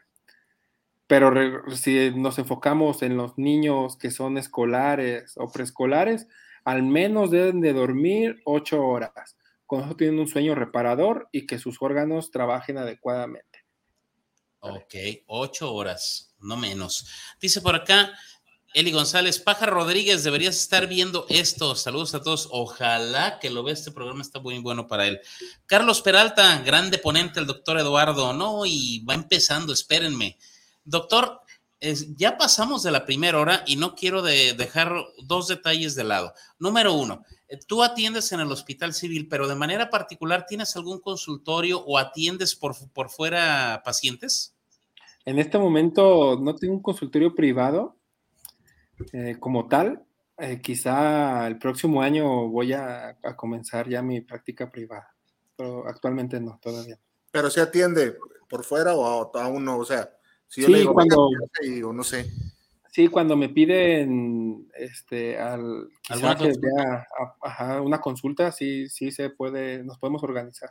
Sí, claro. Y digo, no sé, si tú lo quieres y si tú lo decías, ¿podemos dar alguna red social donde localizar al doctor Eduardo González? ¿O podemos dar algún número de teléfono para alguien que quiera una consulta A un particular? concierto. ¿Gustas, puedes, quieres? Sí, claro, sin ningún problema. Puede ser mi Instagram o quizá mi, mi correo electrónico. Sin problema pueden pueden comunicarse conmigo. ¿Cuál sería? Regálanoslos, por favor. Sí, el, la- el nombre de mi cuenta de Instagram es el-doc-eduardo, todo en minúsculas, o mi correo electrónico, todo es en minúsculas, es lalo-hb5 arroba hotmail.com. Ok. Igual, este número de teléfono lo dejamos pendiente o, o o quieres dar algún Lo número de teléfono para, para WhatsApp? si pasa ese número, lo No, van a acosar. Lo podemos ver, dejar pendiente sin problema cuando se puedan comunicar quizá por estas dos vías y podemos hablar. Sí, sí. Oye, porque luego da el número y ¡ay! Le voy a hablar a Carlos Rivera. ¡ay! Mándame saluditos. Van- se van a ir por otro lado, las féminas sobre todo. Carlos Peralta, ya lo mencioné, grande ponente, doctor Eduardo. Eh, Kench GC, por eso hay que calcular los líquidos totales. Quiero, quiero saludar a mis, a mis estudiantes, aprovechando que me den un espacio, a mis estudiantes de, Vámonos. de la Saludos, UPAE, doctor. Que seguramente ella fue Kenia. Un saludo a Kenia. Sí, Aquí dice muchachos. Jimena HP, ja, ja, ja. ¿Se está burlando del doctor acaso? ¿Tendrá cinco puntos menos en su calificación en la próxima clase? Los va a tener. No, un saludo para todos los alumnos que están viendo. A ver, doctor, ¿también da clases? Ya, Sí. ya lo mencioné al principio. Soy, soy afortunado en, en- en- en dar clases. Ah, bueno, sí. ¿qué, qué tipo de asesorías o clases y, y este? Lo mencioné. Qué poca atención me pones. Sí, re- No, es que, en- es que dijiste un chorro de cosas que dije, vámonos, pues por dónde empiezo. Cuando estaba en Ciudad de México tuve eh, la oportunidad y estoy muy agradecido con la, con la UNAM de que ayudé a dar clases a, a los estudiantes de a los que tienen el mejor promedio de, de, toda, de toda la ciudad universitaria y les daba clases de pediatría. Excelentes personas que ahorita son residentes ya. ¿Eh? ¿Qué También aquí en la, en la UDG ayudo a mi- algunos de mis maestros también a dar clases de pediatría aquí en, en la escuela vieja de medicina. Y pues en la oportunidad en la UPAEP y en, la- en la Universidad de Celaya que me dieron la oportunidad ahorita. Ok. Alfredo Godoy dice: Saludos desde la colonia Albatán para los pacientitos que padecen de asma. ¿Alguna recomendación, doctor? Sí, más en este tiempo. Tienen que tener mucho cuidado por los eh, cambios bruscos de temperatura porque estos pequeños tienden a agudizarse estos cuadros en esta temporada. Entonces, que estén bien apegados a su tratamiento y siempre estar pues en contacto con su médico tratante para si es necesario modificar alguna dosis de algún medicamento para el asma, hacerlo, porque es esperado que en esta temporada invernal puedan encontrarse estos casos de asma. Dice por acá Mariana González: Mándele saludos a los de cirugía 1 de 5:30 a 7. Un saludo a mis dos grupos, son excelentes muchachos. Mariana González dice: lunes y miércoles, ¿qué hubo? Al- algo quiere y son puntos extra. Yo no sé. Misael Rodríguez Barrales, al mejor grupo de cirugía de las 7 pm martes y jueves. No sé por qué, pero yo creo que les dijeron, si ven el programa hay puntos extra. Yo no sé, pero me late, me late. Dice, dice por acá, Kench GC, el mejor profe, que queden grabados los puntos extras. Ja, ja. No creo, Kench. Mira, tendrías que mandar tu donativo. ¿Cuál es el número de cuenta? Es el 044. o estrellitas. Mándanos estrellitas aquí en la transmisión y nosotros gestionaremos algún puntito extra. ¿Cómo no? Con No todo negociamos gusto. con el doctor Eduardo. Jimena HP dice, increíble médico pediatra, saludos desde Cancún. Ándale, andamos medio internacionales. el Hoy día sí, de hoy, hoy. de todos lados. Sí, de Veracruz, de Cancún y de, de cuanta cosa por ahí. Doc, ah, nos queda un buen ratito de programa, nos van a seguir llegando preguntas y comentarios. pero a mí me encantaría, el día de hoy fue una invitación un tanto informal al programa, estamos hablando eh, generalidades de muchas cosas, pero a mí me gustaría, si te es posible, comprometerte, no sé, a que en un mes regresaras con nosotros, pero que tú me digas un tema más en forma que lo desarrollemos sobre algún padecimiento o algo que pueda resultar de interés para la gente, para sus estudiantes, y, que, y extenderte la invitación a que nos acompañes y de ser posible de manera presencial, que estés aquí con nosotros en cabina. ¿Cómo ves? No, muy agradecido por la invitación y con gusto, claro que sí. Yo creo que estaría bien algo que deben de conocer toda la población de los mitos y realidades sobre los, los remedios caseros, por ejemplo. Soy víctima del empacho de esas malas prácticas. Sí, pero creo que sería bueno. No, bueno, con todo gusto lo, lo planificamos, eh, lo checa, checamos su agenda contigo checamos tiempos, checamos que, si ese tema te parece adecuado o el que tú veas, lo organizamos y lo programamos con todo gusto. Sería un honor tenerte por acá en cabina y de llevar un programa más, más a detalle. Me, me, hasta el momento a mí, digo, nos falta un buen ratito, pero a mí me está encantando tu presencia. Además, no cualquiera tiene a Carlos Rivera en el estudio, por amor de y Dios. Médico además. Y médico además. Oye, Carlos Peralta dice, doctor Eduardo, ejemplo a seguir para los que vamos a ser futuros médicos. Bien, bien. ¿Vamos? ¿No fue el que me dijiste que ibas a reprobar este semestre, Eduardo? dice Eli González, dicen que es muy frecuente que los recién nacidos tengan soplos en el corazón que solitos se cierran con el tiempo. ¿Esto es cierto? Hay que, seguramente mi amiga me está escuchando, está Ale Guerrero, pero es, es muy, se debe tener un diagnóstico adecuado. Si el paciente no tiene prematurez o se tiene un buen control prenatal, en este caso por algún ginecólogo, ginecóloga, que no se ha detectado de manera prenatal ninguna malformación estructural del corazón o que la mamá no haya tenido diabetes durante su embarazo, pues obviamente se, se- se- se- quitando todos esos puntos, se puede, y si se escucha algún soplo, se debe dar seguimiento. Y si en la consulta ya posterior ya no se, se escucha, pues está excelente, pero a pesar de eso, siempre se debe de ser valorado por el neonatólogo, el pediatra general y aparte el cardiólogo pediatra para determinar eh, su tratamiento y si es un, un soplo que regularmente en la mayoría de los niños puede estar ausente. Para los, escuchas, si no saben qué es un soplo, es el ruido que se escucha al momento de la turbulencia del corazón con los grandes vasos o con o en el, o en el propio corazón. ¿Vale? Mira, yo no sabía que era un soplo ya muy bien explicado. Mencionamos hace rato de quemaduras, de, que considero yo en el esófago, en el tracto gástrico, por los líquidos que puede tomar un niño. Pero si hablamos de quemaduras externas, quemaduras en la piel provocadas por exceso de sol o en un dado momento por una olla de agua caliente, Ay, no, eso por, una, horrible. por aceite o por cualquier cosa de estos, ¿qué procede ahí, Doc? Sí, qué bueno que lo comenta porque se acercan fechas importantes. Sí, donde sí. desafortunadamente la gente compra todavía cohetes. Ay, no, Dios mío. Y es algo muy preocupante. Créanme que si vieran en las salas de urgencias Sí, de sí, los sí, niños Yo soy enemigo. niño- que llega un niño con la mano explotada por un No, cohete, no me cuentes. le, se, le, se le friega toda la vida por vida ya ese niño. Entonces es muy importante primero evitar que los niños entren a la cocina. Los niños no tienen nada que hacer en la cocina. Bien, porque ellos no van a cocinar, obviamente, entonces no tienen por qué entrar. Y más cuando se está realizando al- algún alimento con algún, algún, con la, en este caso con, con fuego. Güey. Sí, entonces no. Evitar, obviamente, que eh, si ya localizan algún lugar donde vendan cohetes, pues obviamente hablar con sus niños y que no deben de manejar esto. Y sí es muy común. Afortunadamente aquí en, Jalisco existe un centro de niños quemados, que es en el Hospital Civil Nuevo Juan y Menchaca, que tiene una relación muy fuerte con Michu Mau, que cuando son casos muy severos, los mandan a Estados Unidos, los mandan a, a Galveston, Texas. No recuerdo dónde escuché que decían que el, el 95, el 80% de, de, la, de la responsabilidad de un accidente de un niño es por la culpa de los adultos. O sea, por no estar.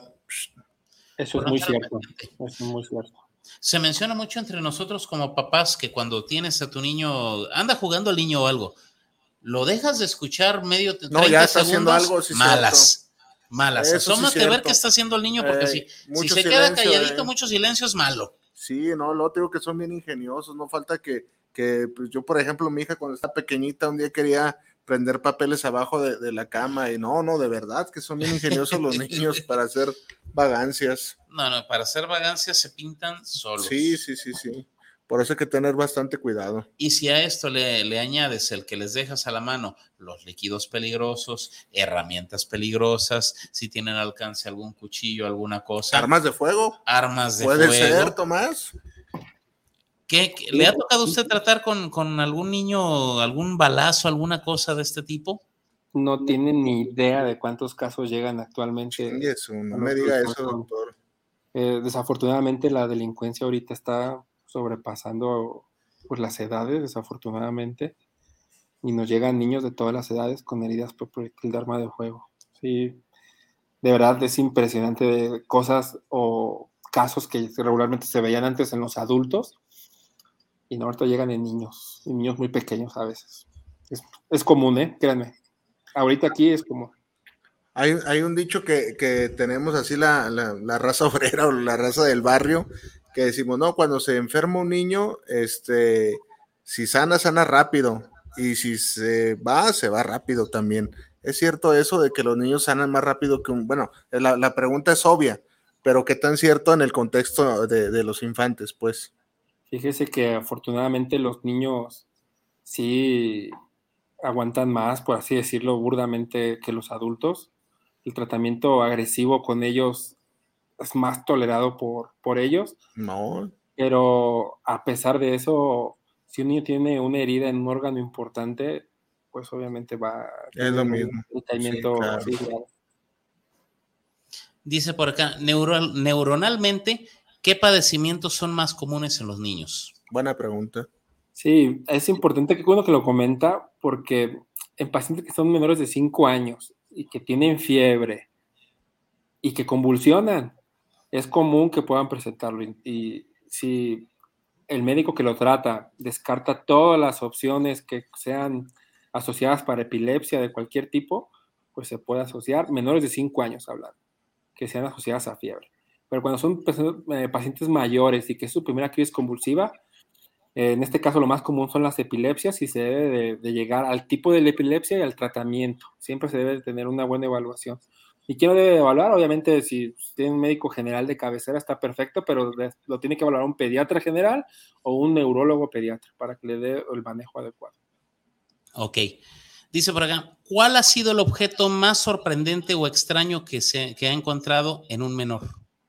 Fíjese que eso lo, lo vi uno de mis maestros. Saludo al doctor Adrián Trujillo. Él extrajo a un niño de dos años un clavo en, el- en un bronquio. Es un clavo enorme, no tienen ni idea, de un clavo de los de madera, de los que son de tamaño de 5, 8 centímetros enormes. Y Fíjate nomás. En un bronquio. extraer. Pero ¿qué hacía ahí en un bronquio? O sea, ¿Cómo llegó ahí? Esas son las preguntas que siempre nos hacemos cuando llegan niños así. Fíjese que yo le voy a platicar, les voy a comentar, hablando de no dejarle a la mano objetos a, a- a los niños, yo tuve la experiencia, una de mis hijas, se, se- literal, digamos, porque creo que es la manera correcta de decirlo, se tragó una moneda de, de- de 10 centavos. Ah, es pequeñita, pero, pero se la tragó y nosotros, ¿qué onda? La llevamos inmediatamente a urgencias a que la checaran, le tomaron una radiografía y sí, efectivamente, por ahí adentro ve- veíamos el, el objeto.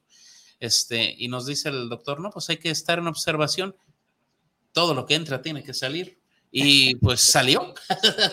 no les voy a dar la descripción cómo y qué, pero salió.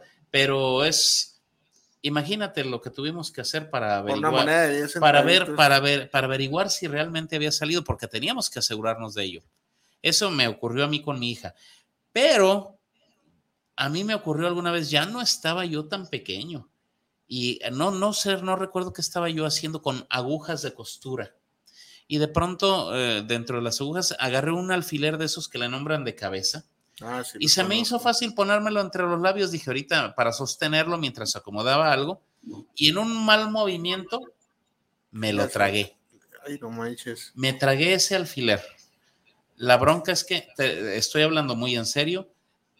Hasta el día de hoy, yo no sé si ese alfiler salió, no sé si ese alfiler sigue dentro de mí, no sé qué fue de ese alfiler.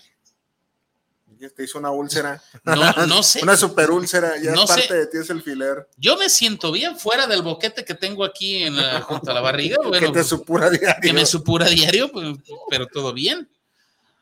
Seguramente eh. lo, lo, evacuó, entonces no creo que haya, haya problema. No, pues sí, pero ¿cómo, doctor? Porque si salió así, digamos, de manera vertical, que a todo dar, pero si salió horizontal, qué rollo.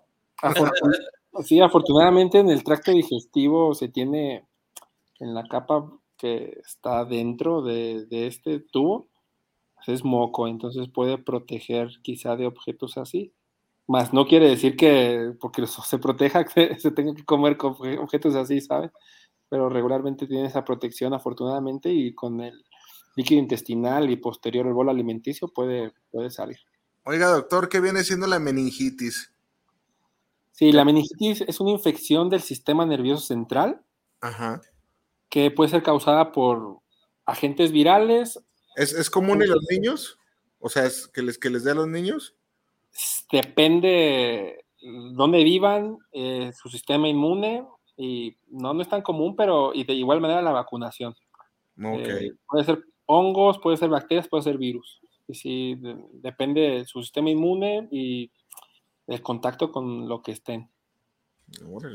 ¿Qué tipo de cáncer es el más común en los pequeños? ¿Se puede prevenir? El linfático, yo creo. Yo apuesto que es el linfático. Es, depende de la edad que se tenga porque hay desde lactantes, escolares o adolescentes. Pero el más común es la leucemia y los linfomas. Mm. Y afortunadamente se han tenido buenos tratamientos actualmente y dependiendo también del, del, diagnóstico tan temprano que se pueda tener y del manejo, porque cada persona es diferente. Ojalá la medicina fuera como receta de cocina, pero desafortunadamente no es así. Entonces, eh, cada paciente es ah, diferente y puede actuar quizá la quimioterapia diferente. Esos, esos tipos de cáncer son, son hereditarios, perdón la ignorancia, ¿eh? ¿eh? pueden tener un factor hereditario, sin embargo, se puede tener el, los factores agregados. En este caso, si se tuvo contacto con radiación o si se tuvo una mala alimentación eh, son muchos factores, es multifactorial, pero sí también puede ser genético. Hablando de cáncer y este tipo de cosas, se menciona mucho que no es muy recomendable usar este en exceso o usar mucho el horno de microondas, que esto puede favorecer para el cáncer. ¿Qué hay, qué hay de mito, qué hay de realidad en esto, doctor? Sí, sí se ha encontrado por las ondas de calor que se, que se presentan sin embargo, pues imagínense, es muy común que ya todas las familias de cualquier nivel socioeconómico se tengan hornos de microondas. Entonces, si fuera una incidencia tremenda de cáncer, pues ya prácticamente todos tuviéramos cáncer, ¿no? Mm, Pero es como les comento que son eh, factores ambientales que mientras más sumamos factores, más podemos tener Ok. Me voy con una, algo que no hemos preguntado. En el caso de los niños, eh, algo que se ve muchas veces como muy inocente, muy sencillo, las mascotas. ¿Qué repercusión puede tener las mascotas en, convivencia con los, con los menores? Eh, ¿Qué tan bueno es? ¿Qué tan negativo es? ¿Hay que mantenerlas eh, separados o qué onda con esto? Excelente pregunta, qué bueno que lo comenta. Primero, a mí me encantan los animales, entonces no, no voy a estar sesgado en lo que voy a decir, pero primero, Primero, es, importante que los niños, dependiendo de la edad, obviamente, tienen que tener esa parte de responsabilidad del animal, ¿no? me refiero a que cuidarlos, este, asearlos, darles de comer y pasearlos y demás.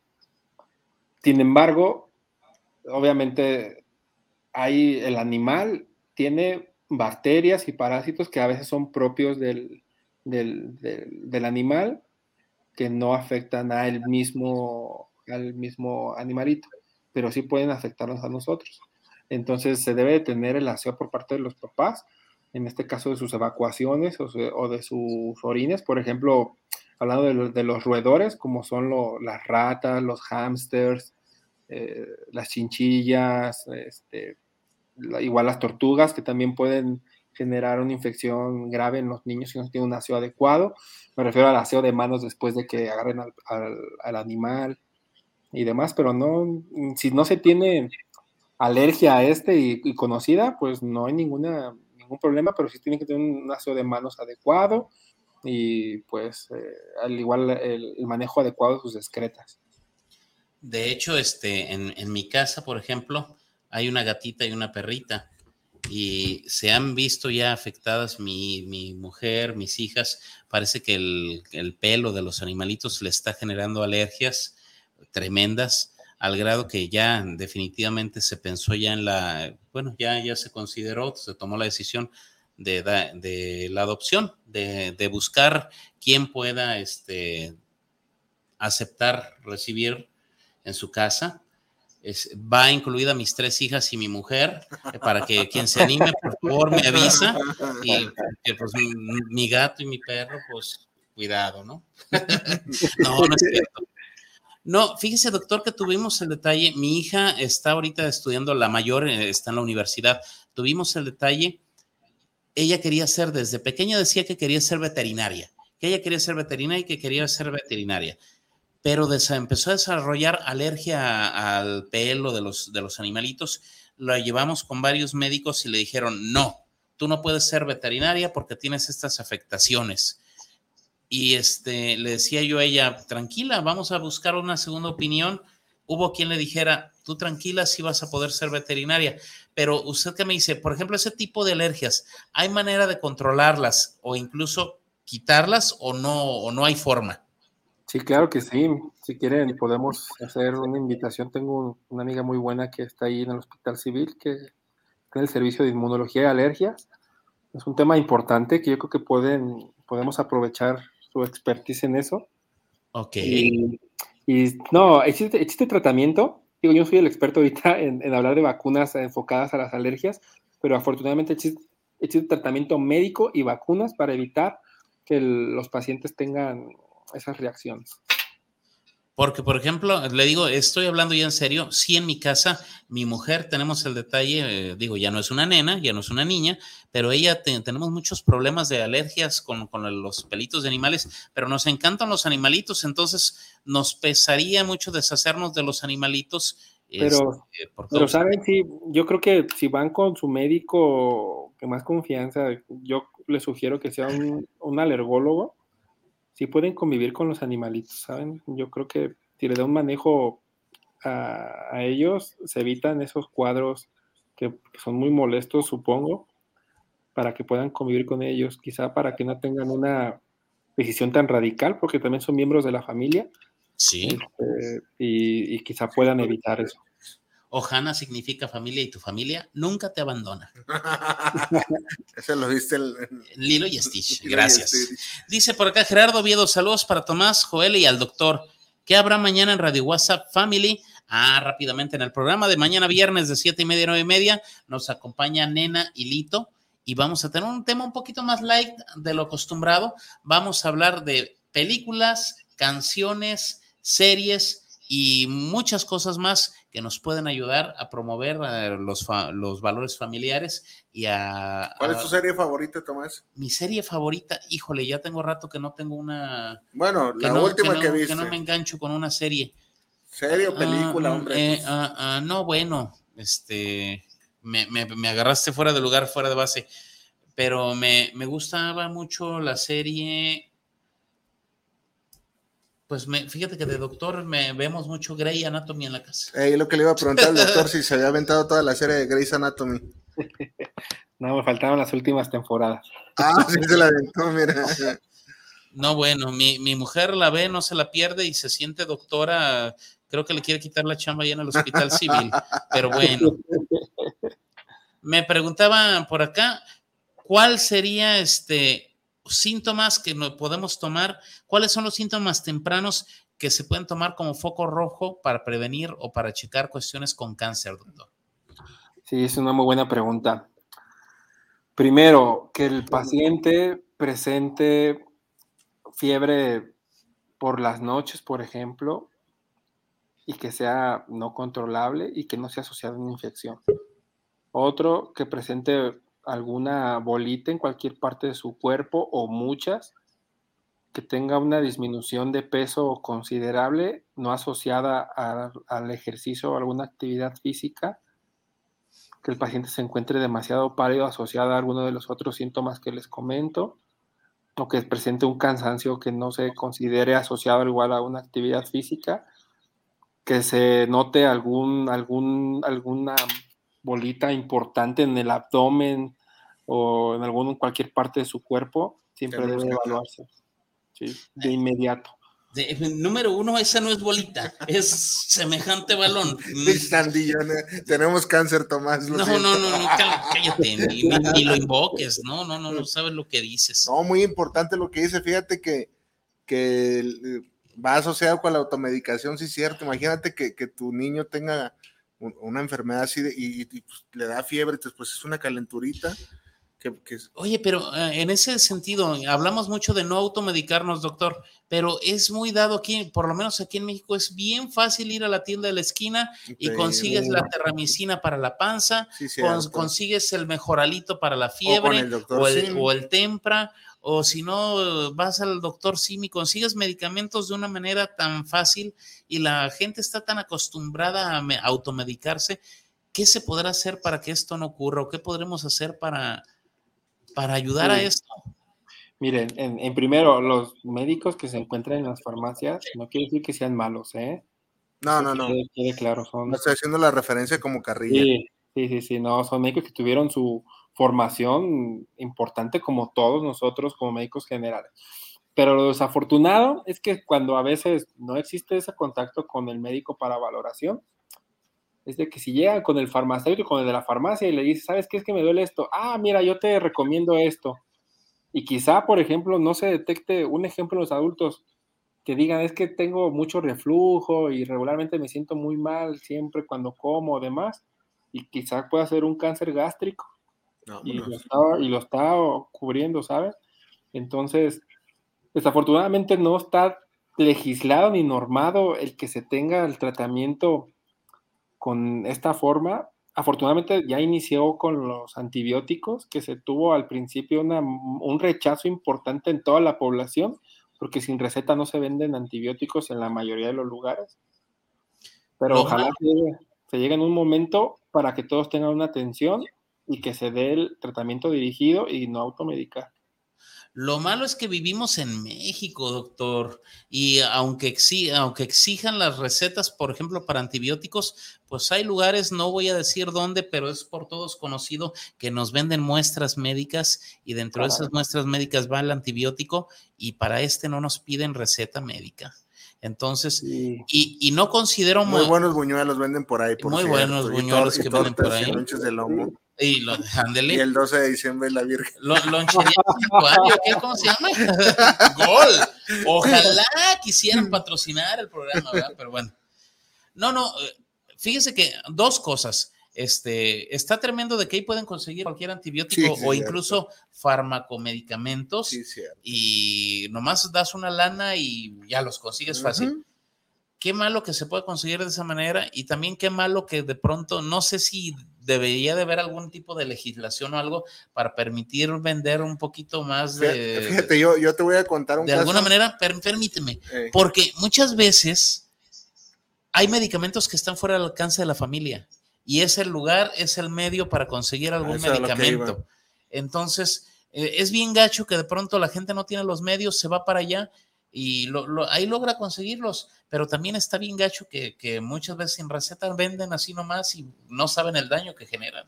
Fíjate, fíjate que en una ocasión a mi, a mi hija, que ahorita ya tiene 18 años, le dio herpes zóster y fue un rollo de doctor, fue un rollo para que se lo diagnosticaran. Incluso yo, yo fui el, el, fui cuatro o cinco médicos y yo fui el que le, sugerí, le dije, oiga, doctor, ¿no será herpes zóster? Porque ya había visto yo, yo cómo, cómo se manifestaba, no porque yo, o sea, y el médico dijo, oh, sí, cierto, porque pues batallé, batallé. El hecho es de que Tomás, no manches, farmacia que iba, no tenían un, spray que le daban para mitigar el dolor, que era como cicloferón así, en spray, así el tubito, Me acuerdo que me costaba como 800 pesos, estoy hablando que eso fue hace como 10 años. Y fui ahí al, al, a donde dices tú y conseguí los que quise y me lo dieron a 400 pesos. O sea, yo sí tuve esa buena experiencia, malamente, porque fomentas. No, bueno, yo también tuve, mi hija más grande padecía mucho de asma de pequeñita y había un, un medicamento, el Ceretí de doctor, que es un, eh, va aspirado. Y este, en la farmacia de Guadalajara me costaba en aquel entonces como 600 pesos, era un dineral. Dineral. Y acá lo conseguí en 140, 200 pesos. Entonces, este. Qué difícil. Pues, ¿no? ¿qué onda? ¿Qué, ¿Qué postura va a tomar uno? Sí, es un poco complicado, quizá porque obviamente se, dan se venden un poco más baratos porque no pagan los impuestos, quizá. Ok, me está llegando acá, me está reclamando la cabina algo, pero no, no entiendo yo. O, o de qué me perdí. Es que debería usted estar aquí para que viera qué rollo. De aquí estoy, lo tengo usted entre comillas aquí en mi celular, lo veo en vivo y luego de pronto tengo que salirme un poquito para revisar mensajes de otros, de, del Face y de todo. Entonces es un rollote, pero es bien bonito esto del radio. Le digo que ojalá y que la próxima vez tenga oportunidad Sí, de que acompañarnos, venga, de- que que, venga. que tenga manera de, de estar aquí presencial para que vea qué onda. Sí, estaría perfecto, muchas gracias. Sí, claro que sí, con gusto. Acepto la invitación. Ah, esa voz me agrada. Aquí, a un lado, y llegó la hora del gol, aquí a un ladito de, de la estación, a la otra puerta, tenemos una cafetería tremenda que se llama La Guzgue de Guanatos FM. Es de la misma familia de aquí de la, de la estación. Y tenemos, Doc, un cafecito, imagínense una tacita de café de Veracruz, riquísima, endulzado con piloncillo. Tenemos crepas, tenemos unos hot dogs gigantes, tenemos hamburguesas de arrachera, tenemos un montón de cosas. Oye, ¿qué, qué estación de, de radio aquí en Guadalajara tiene ese servicio No, para los no, locutores? ni Televisa, ni No. Televisa tiene ese, ese, ese servicio. Y deja tú de, de- de televisora o estación de radio. Me precio de decir, casi me atrevo a decir que somos el único programa de radio de aquí de la estación que nos hacen el honor, el favor de darnos el servicio. Ah, de porque, horas. porque cierran a las 8 de la noche y a nosotros, Rosy Hernández y familia, nos atienden como debe de Muy ser. bien. Ya, ya va a venir, doctor, ya va a venir y primero Dios, le Le invitamos, invitamos aquí unos tacos. unos de un cafecito, una crepa, lo que se le antoje con todo gusto para que Sí. vea de lo que estamos hablando. La Guzgue de Guanatos FM, Fermín Riestra, a un ladito de Guanatos FM, líder mundial en radio. Ahí está. Ya me aventé mi gol. Déjame ver si no tengo más comentarios por acá. Dice, ¿con qué frecuencia se ve en los pequeños la insuficiencia renal? ¿Hay manera de prevenirla? Caray, es un tema importante. Regularmente los niños que tienen una enfermedad renal crónica se asocian a malformaciones congénitas de la vía urinaria. Y estos niños, lamentablemente, se detectan cuando ya tienen síntomas de falla renal. Eh, y hay corrección, me refiero a que quizá no llegan a tener la pérdida de la función renal a su totalidad, quizá con la corrección de cirugía, o con solamente vigilancia con el nefrólogo de los niños, este, diálisis peritoneal, este, sí, sí es común, eh, se- hemos encontrado bastantes, bastantes pacientes en, en los hospitales, en este caso eh, la mayoría son, desafortunadamente, son enfermedades que, le, que, le, que se ven más afectadas a los pacientes con un bajo estatus socioeconómico y que no tienen contacto con medicina privada, por ejemplo, y afortunadamente existe la oportunidad de que se puedan tratar en hospitales públicos. Sin embargo, a veces falta el recurso porque como son niños, no se tiene el tamaño para estos pacientes para un catéter, por ejemplo, o quizá a veces es, es difícil ofrecerles un tratamiento en ese momento para que sea revertido ese, ese- daño renal. Es, a veces muy complicado a veces el tratar con estos niños porque no solamente tienen una malformación de la vía urinaria, sino se puede acompañar con otras enfermedades como neurológicas, por ejemplo. Ok. ¿Cuál es la enfermedad más rara que le ha tocado tratar ahí en el hospital? Ya hemos hablado de rinitis, ya hemos, bueno, no, rinitis no es cierto. Ya hablamos de apendicitis, ya hablamos de obstrucciones gástricas, ya hablamos de ingesta de venenos, bla, bla, bla. Hemos hablado de un montón de cosas. Pero, ¿cuál ¿cuál es la enfermedad más rara que le ha tocado niño, en un tratar en un niño ahí en el De hospital? pronto un niño que tenga lupus está, está A lo mejor alguna enfermedad que ni, que, ni, que ni me imagino que existe. ¿Qué le ha tocado? Caray, yo creo que las enfermedades más raras que he visto son las enfermedades neurológicas.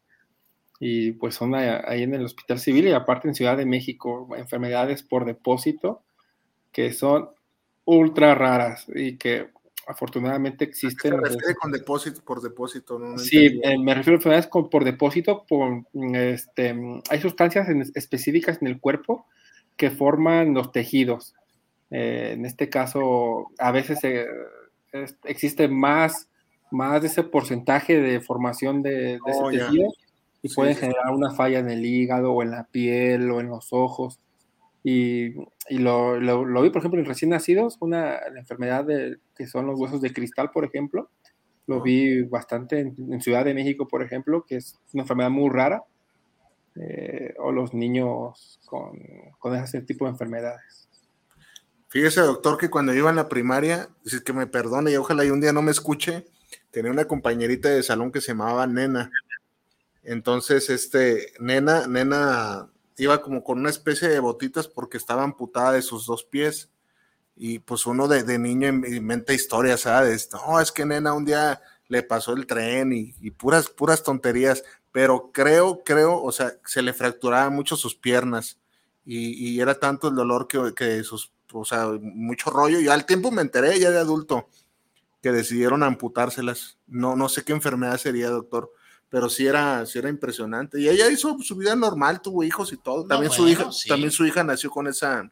Con ese padecimiento. Ajá. eh. Ok.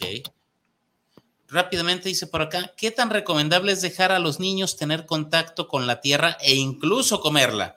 Dice, porque muchos adultos o señores dicen, déjenlos, agarran defensas, tranquilos. No, no, no manches. Sí, ju- justo es por eso que le decía que estaría, estaría padre el, el- el realizar la siguiente charla que sería este, Mitos. por los mitos y realidades. Pero sí, sin problema podemos contestar esa pregunta. Este, no lo creo necesario porque los niños pueden presentar este, infecciones severas gastrointestinales que puedan llegar a deshidratar y hasta pueda así yernos muy extremos que puedan llegar a fallecer. Otro, entonces, a veces el pensamiento de los, de los, de los papás o de la gente que para que agarre defensa, sí, no hay problema. Y sí puede suceder, quizá que no tengan una infección severa y que genera anticuerpos eh, para que próximamente no se enferme. Sin embargo, este, no, no, yo no lo recomiendo y puede, puede tener complicaciones pues delicadas, entonces no. Oiga, doctor, yo cuando niño recuerdo haber jugado, no una, muchas No, veces muchas con veces. tierra, inclusive Yo, con yo jugaba garritas de tierra. Garritas de tierra, ¿no? O, las, tierra. o las niñas de por la casa hacían los pastelitos, Pastelitos de, de lodo. Pastelitos de lodo. Y lo peor del Ya caso no es que hacen eso, Tomás. comías, comías Ya- ya no y- hacen y eso. llenos aquí, fuertes, grandes y sanos.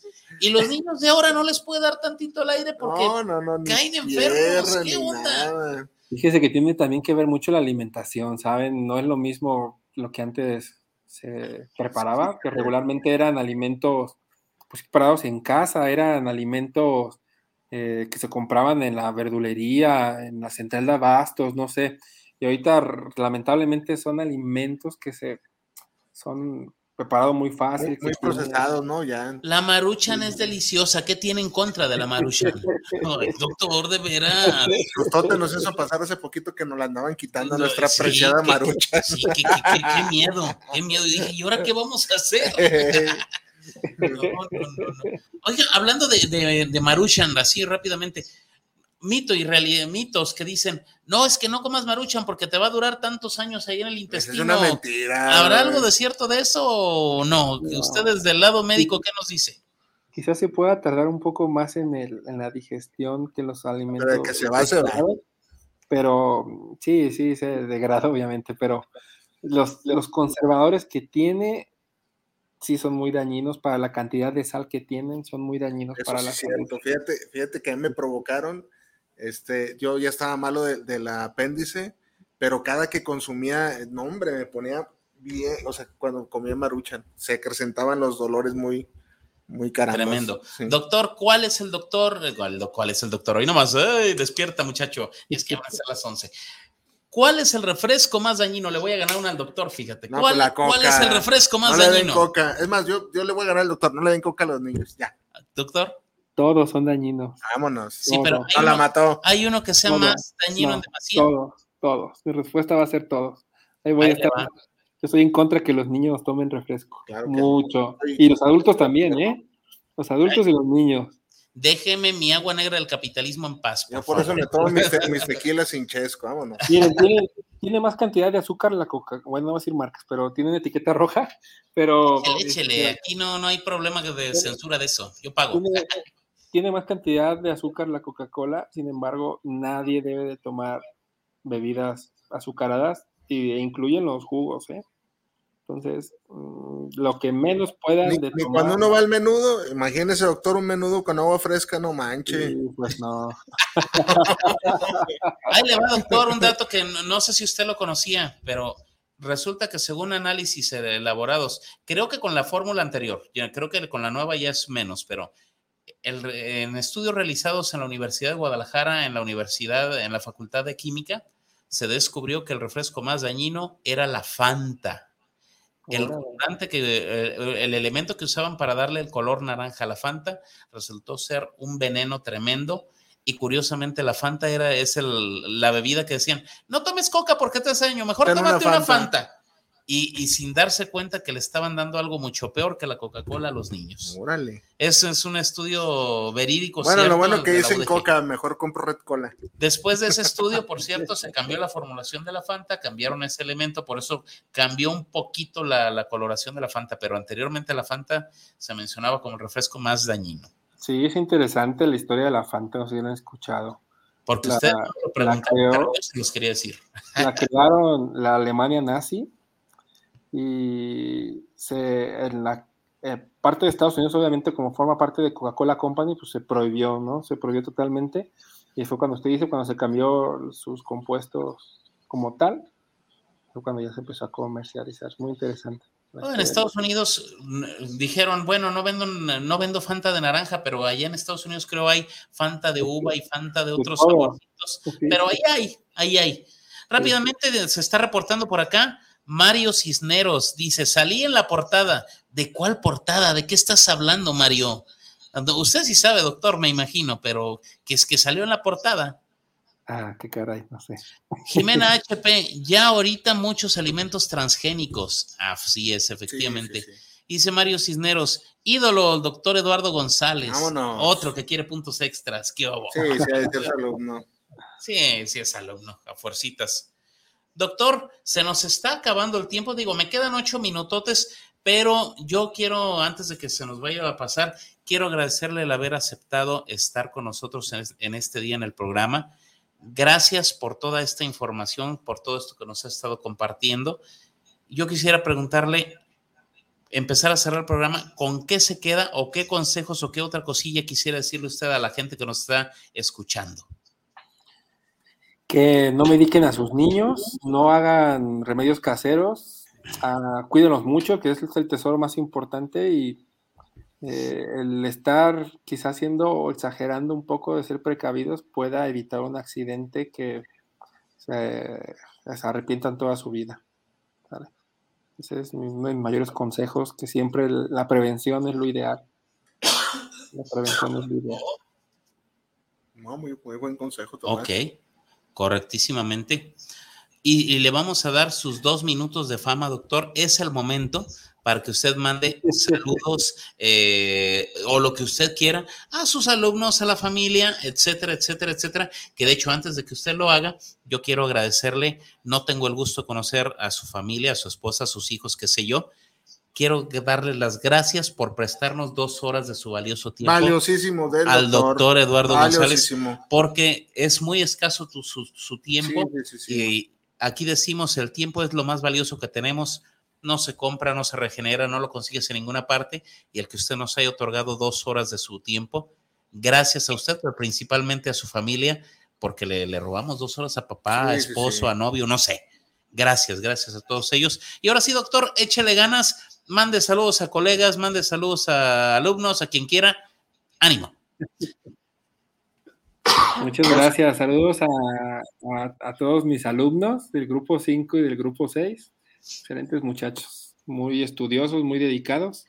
Saben que los estimo demasiado a todos. Eh, de igual manera, a, todas las personas que nos escucharon, gracias por, por todas sus preguntas. Y sin problema tienen, tienen la información que les acabo de comentar, ya sea por mi correo electrónico o por mi de, por mi cuenta de Instagram, sin problema puedo comentarles ahí su, su duda. Y si, y como les había comentado, pues siempre la prevención en todos sus niños. Saludos a todos. La, la, duda, doctor, por aquello de que alguien hace rato no pudo anotar, no tenía pluma, lo que sea, repítanos, por favor, redes sociales, ¿dónde lo, lo localiza la gente? Sí, claro que sí. Eh, mi cuenta de correo electrónico, todo es en minúsculas, es lalo-bajo H, la B es de bueno, hb5, arroba hotmail.com. Y mi cuenta de Instagram es el-doc-eduardo. Eh, ahí regularmente puedo subir desde hasta memes hasta eh, tener información médica importante sobre niños. Y también saludos a, mi cuñado, es Mario Cisneros. Ándale. Esmeralda Galarza manda un corazoncito, no sé qué onda. Y con Esmeralda, saludos a ella. Ah, esa es la esposa del doctor, yo creo. Desconozco, no me quiero meter en ese tema, no vaya yo a tener problemas con la señora si es que existe la señora en casa. No son mis estudiantes, son buen, buenos muchachos. Ok, bueno, eh, ya nos quedan unos poquitos minutos. No me quiero meter mucho en vida privada, pero sí para que más de cuatro que están, yo estoy segura que quieren algo con Carlos Rivera. ¿Es casado o no es casado el doctor Eduardo? ¿Soltero, casado, viudo, divorciado, en proceso? No, no, no, hasta el momento todavía no. Vámonos. Vámonos. No, no, ya. Entonces. por eso no quiso dar el número de teléfono. Eh, ah, comprendí. Esmeralda Galarza dice, sí, ya, ya Clara, su alumna, ja, ja, ja, mucha risa, mira nada más. Doctor, pues me quedan cuatro minutos, ¿con qué te quedas tú el día de hoy, Joel? Me quedo con las ganas de que el doctor nos visite próximamente aquí en la cabina de Radio WhatsApp FM para este, que nos venga a quitar todos esos mitos tan extraños que tenemos los mexicanos de que tómate un, un tecito para que se te siente la panza. Digo que esporádicamente funcionan de chiripada Digo, yo no, yo no, sé si sea, si sea psicológico, pero. Placebos, le llaman. Placebos. No sé si sean placebos, pero de pronto lo del empacho sí, a mí sí me funcionaba. Digo, no sé si, si sean placebos, como dices tú, Tomás. Pues en algunas cosas sí. En algunas cosas sí. En fin. ¿Un pues, saludo o algo esto? No, nada más, este. Gracias, doctor, por su, por su tiempo, como dice Tomás. Este, un placer haberlo tenido aquí, tremendo profesional y este, pues el parecido a Carlos Rivera es enorme. Podemos hacer algún business ahí, este, fotografías autografiadas, no sé. Pues bien, imagínate. Doctor, tiburón. Muchísimas gracias por tu presencia. Me quedan tres minutos. No, no quiero quitarle más tiempo. Gracias de nueva cuenta por haber aceptado la invitación y posteriormente me pongo en contacto con usted, ya tengo su número de teléfono, para ponernos de acuerdo en fecha este, y el tema que, que podemos tratar en una próxima ocasión para desarrollarlo de una, tal vez aquí en vivo en cabina y con algunas otras cositas para mejorar todavía la, calidad del programa. Ese día vamos a abrir consulta y aquí van a traer todos los, los radio whatsapperos aquí a sus hijos. ya me dirá usted si tiene algún requerimiento o algún pedimento especial para estar aquí en cabina. Eh, no sé, chévere, herradura, whisky, no sé, algo, algo. de saxofón. ya nos comenta. Gracias, gracias. Mi gente, gracias por escucharnos, gracias por darnos lo más valioso que tienen, su tiempo. No se compra, no se regenera, no le consigues en ningún otro lado. Gracias a toda la gente de Veracruz, de Querétaro, a la gente de Chile, Oblatos, Tlaquepaque, a, a todos los alumnos del doctor. ¿De qué universidad son ellos? Son de la UPAEP, en Puebla. En Puebla. Un saludo para todos ellos. Esperemos que se mochen con algo, que vengan de vacaciones por acá a Guadalajara y nos traigan algo de allá, de algo típico de allá. Camote. No, no, no, Chile nogado mejor. Ah, Chile nogado mejor. Oye, ¿no, fuiste al, tributo? Bueno, ya luego hablamos de eso. Eh, luego hablamos de eso. Eh, rápidamente, el último del día dice por acá. Mafe González, excelente médico. Saludos desde Celaya, Guanajuato. Ahí está. Celaya, la tierra mundial de la cajeta, donde es el doctor Eduardo. Ya está. Gracias, vámonos. Gracias, Guanatos FM, líder mundial en radio. Ingeniero Trejo, ingeniero McCormick, Rosy Hernández, gracias por todas las facilidades. Doctor, gracias, un gustazo y nos estamos viendo por aquí en una próxima oportunidad. Espero Radio WhatsApp Family, siete y media de la noche. Vámonos, gracias, buenas noches. Adiós. Creo que no nos quiere dejar el ingeniero ir.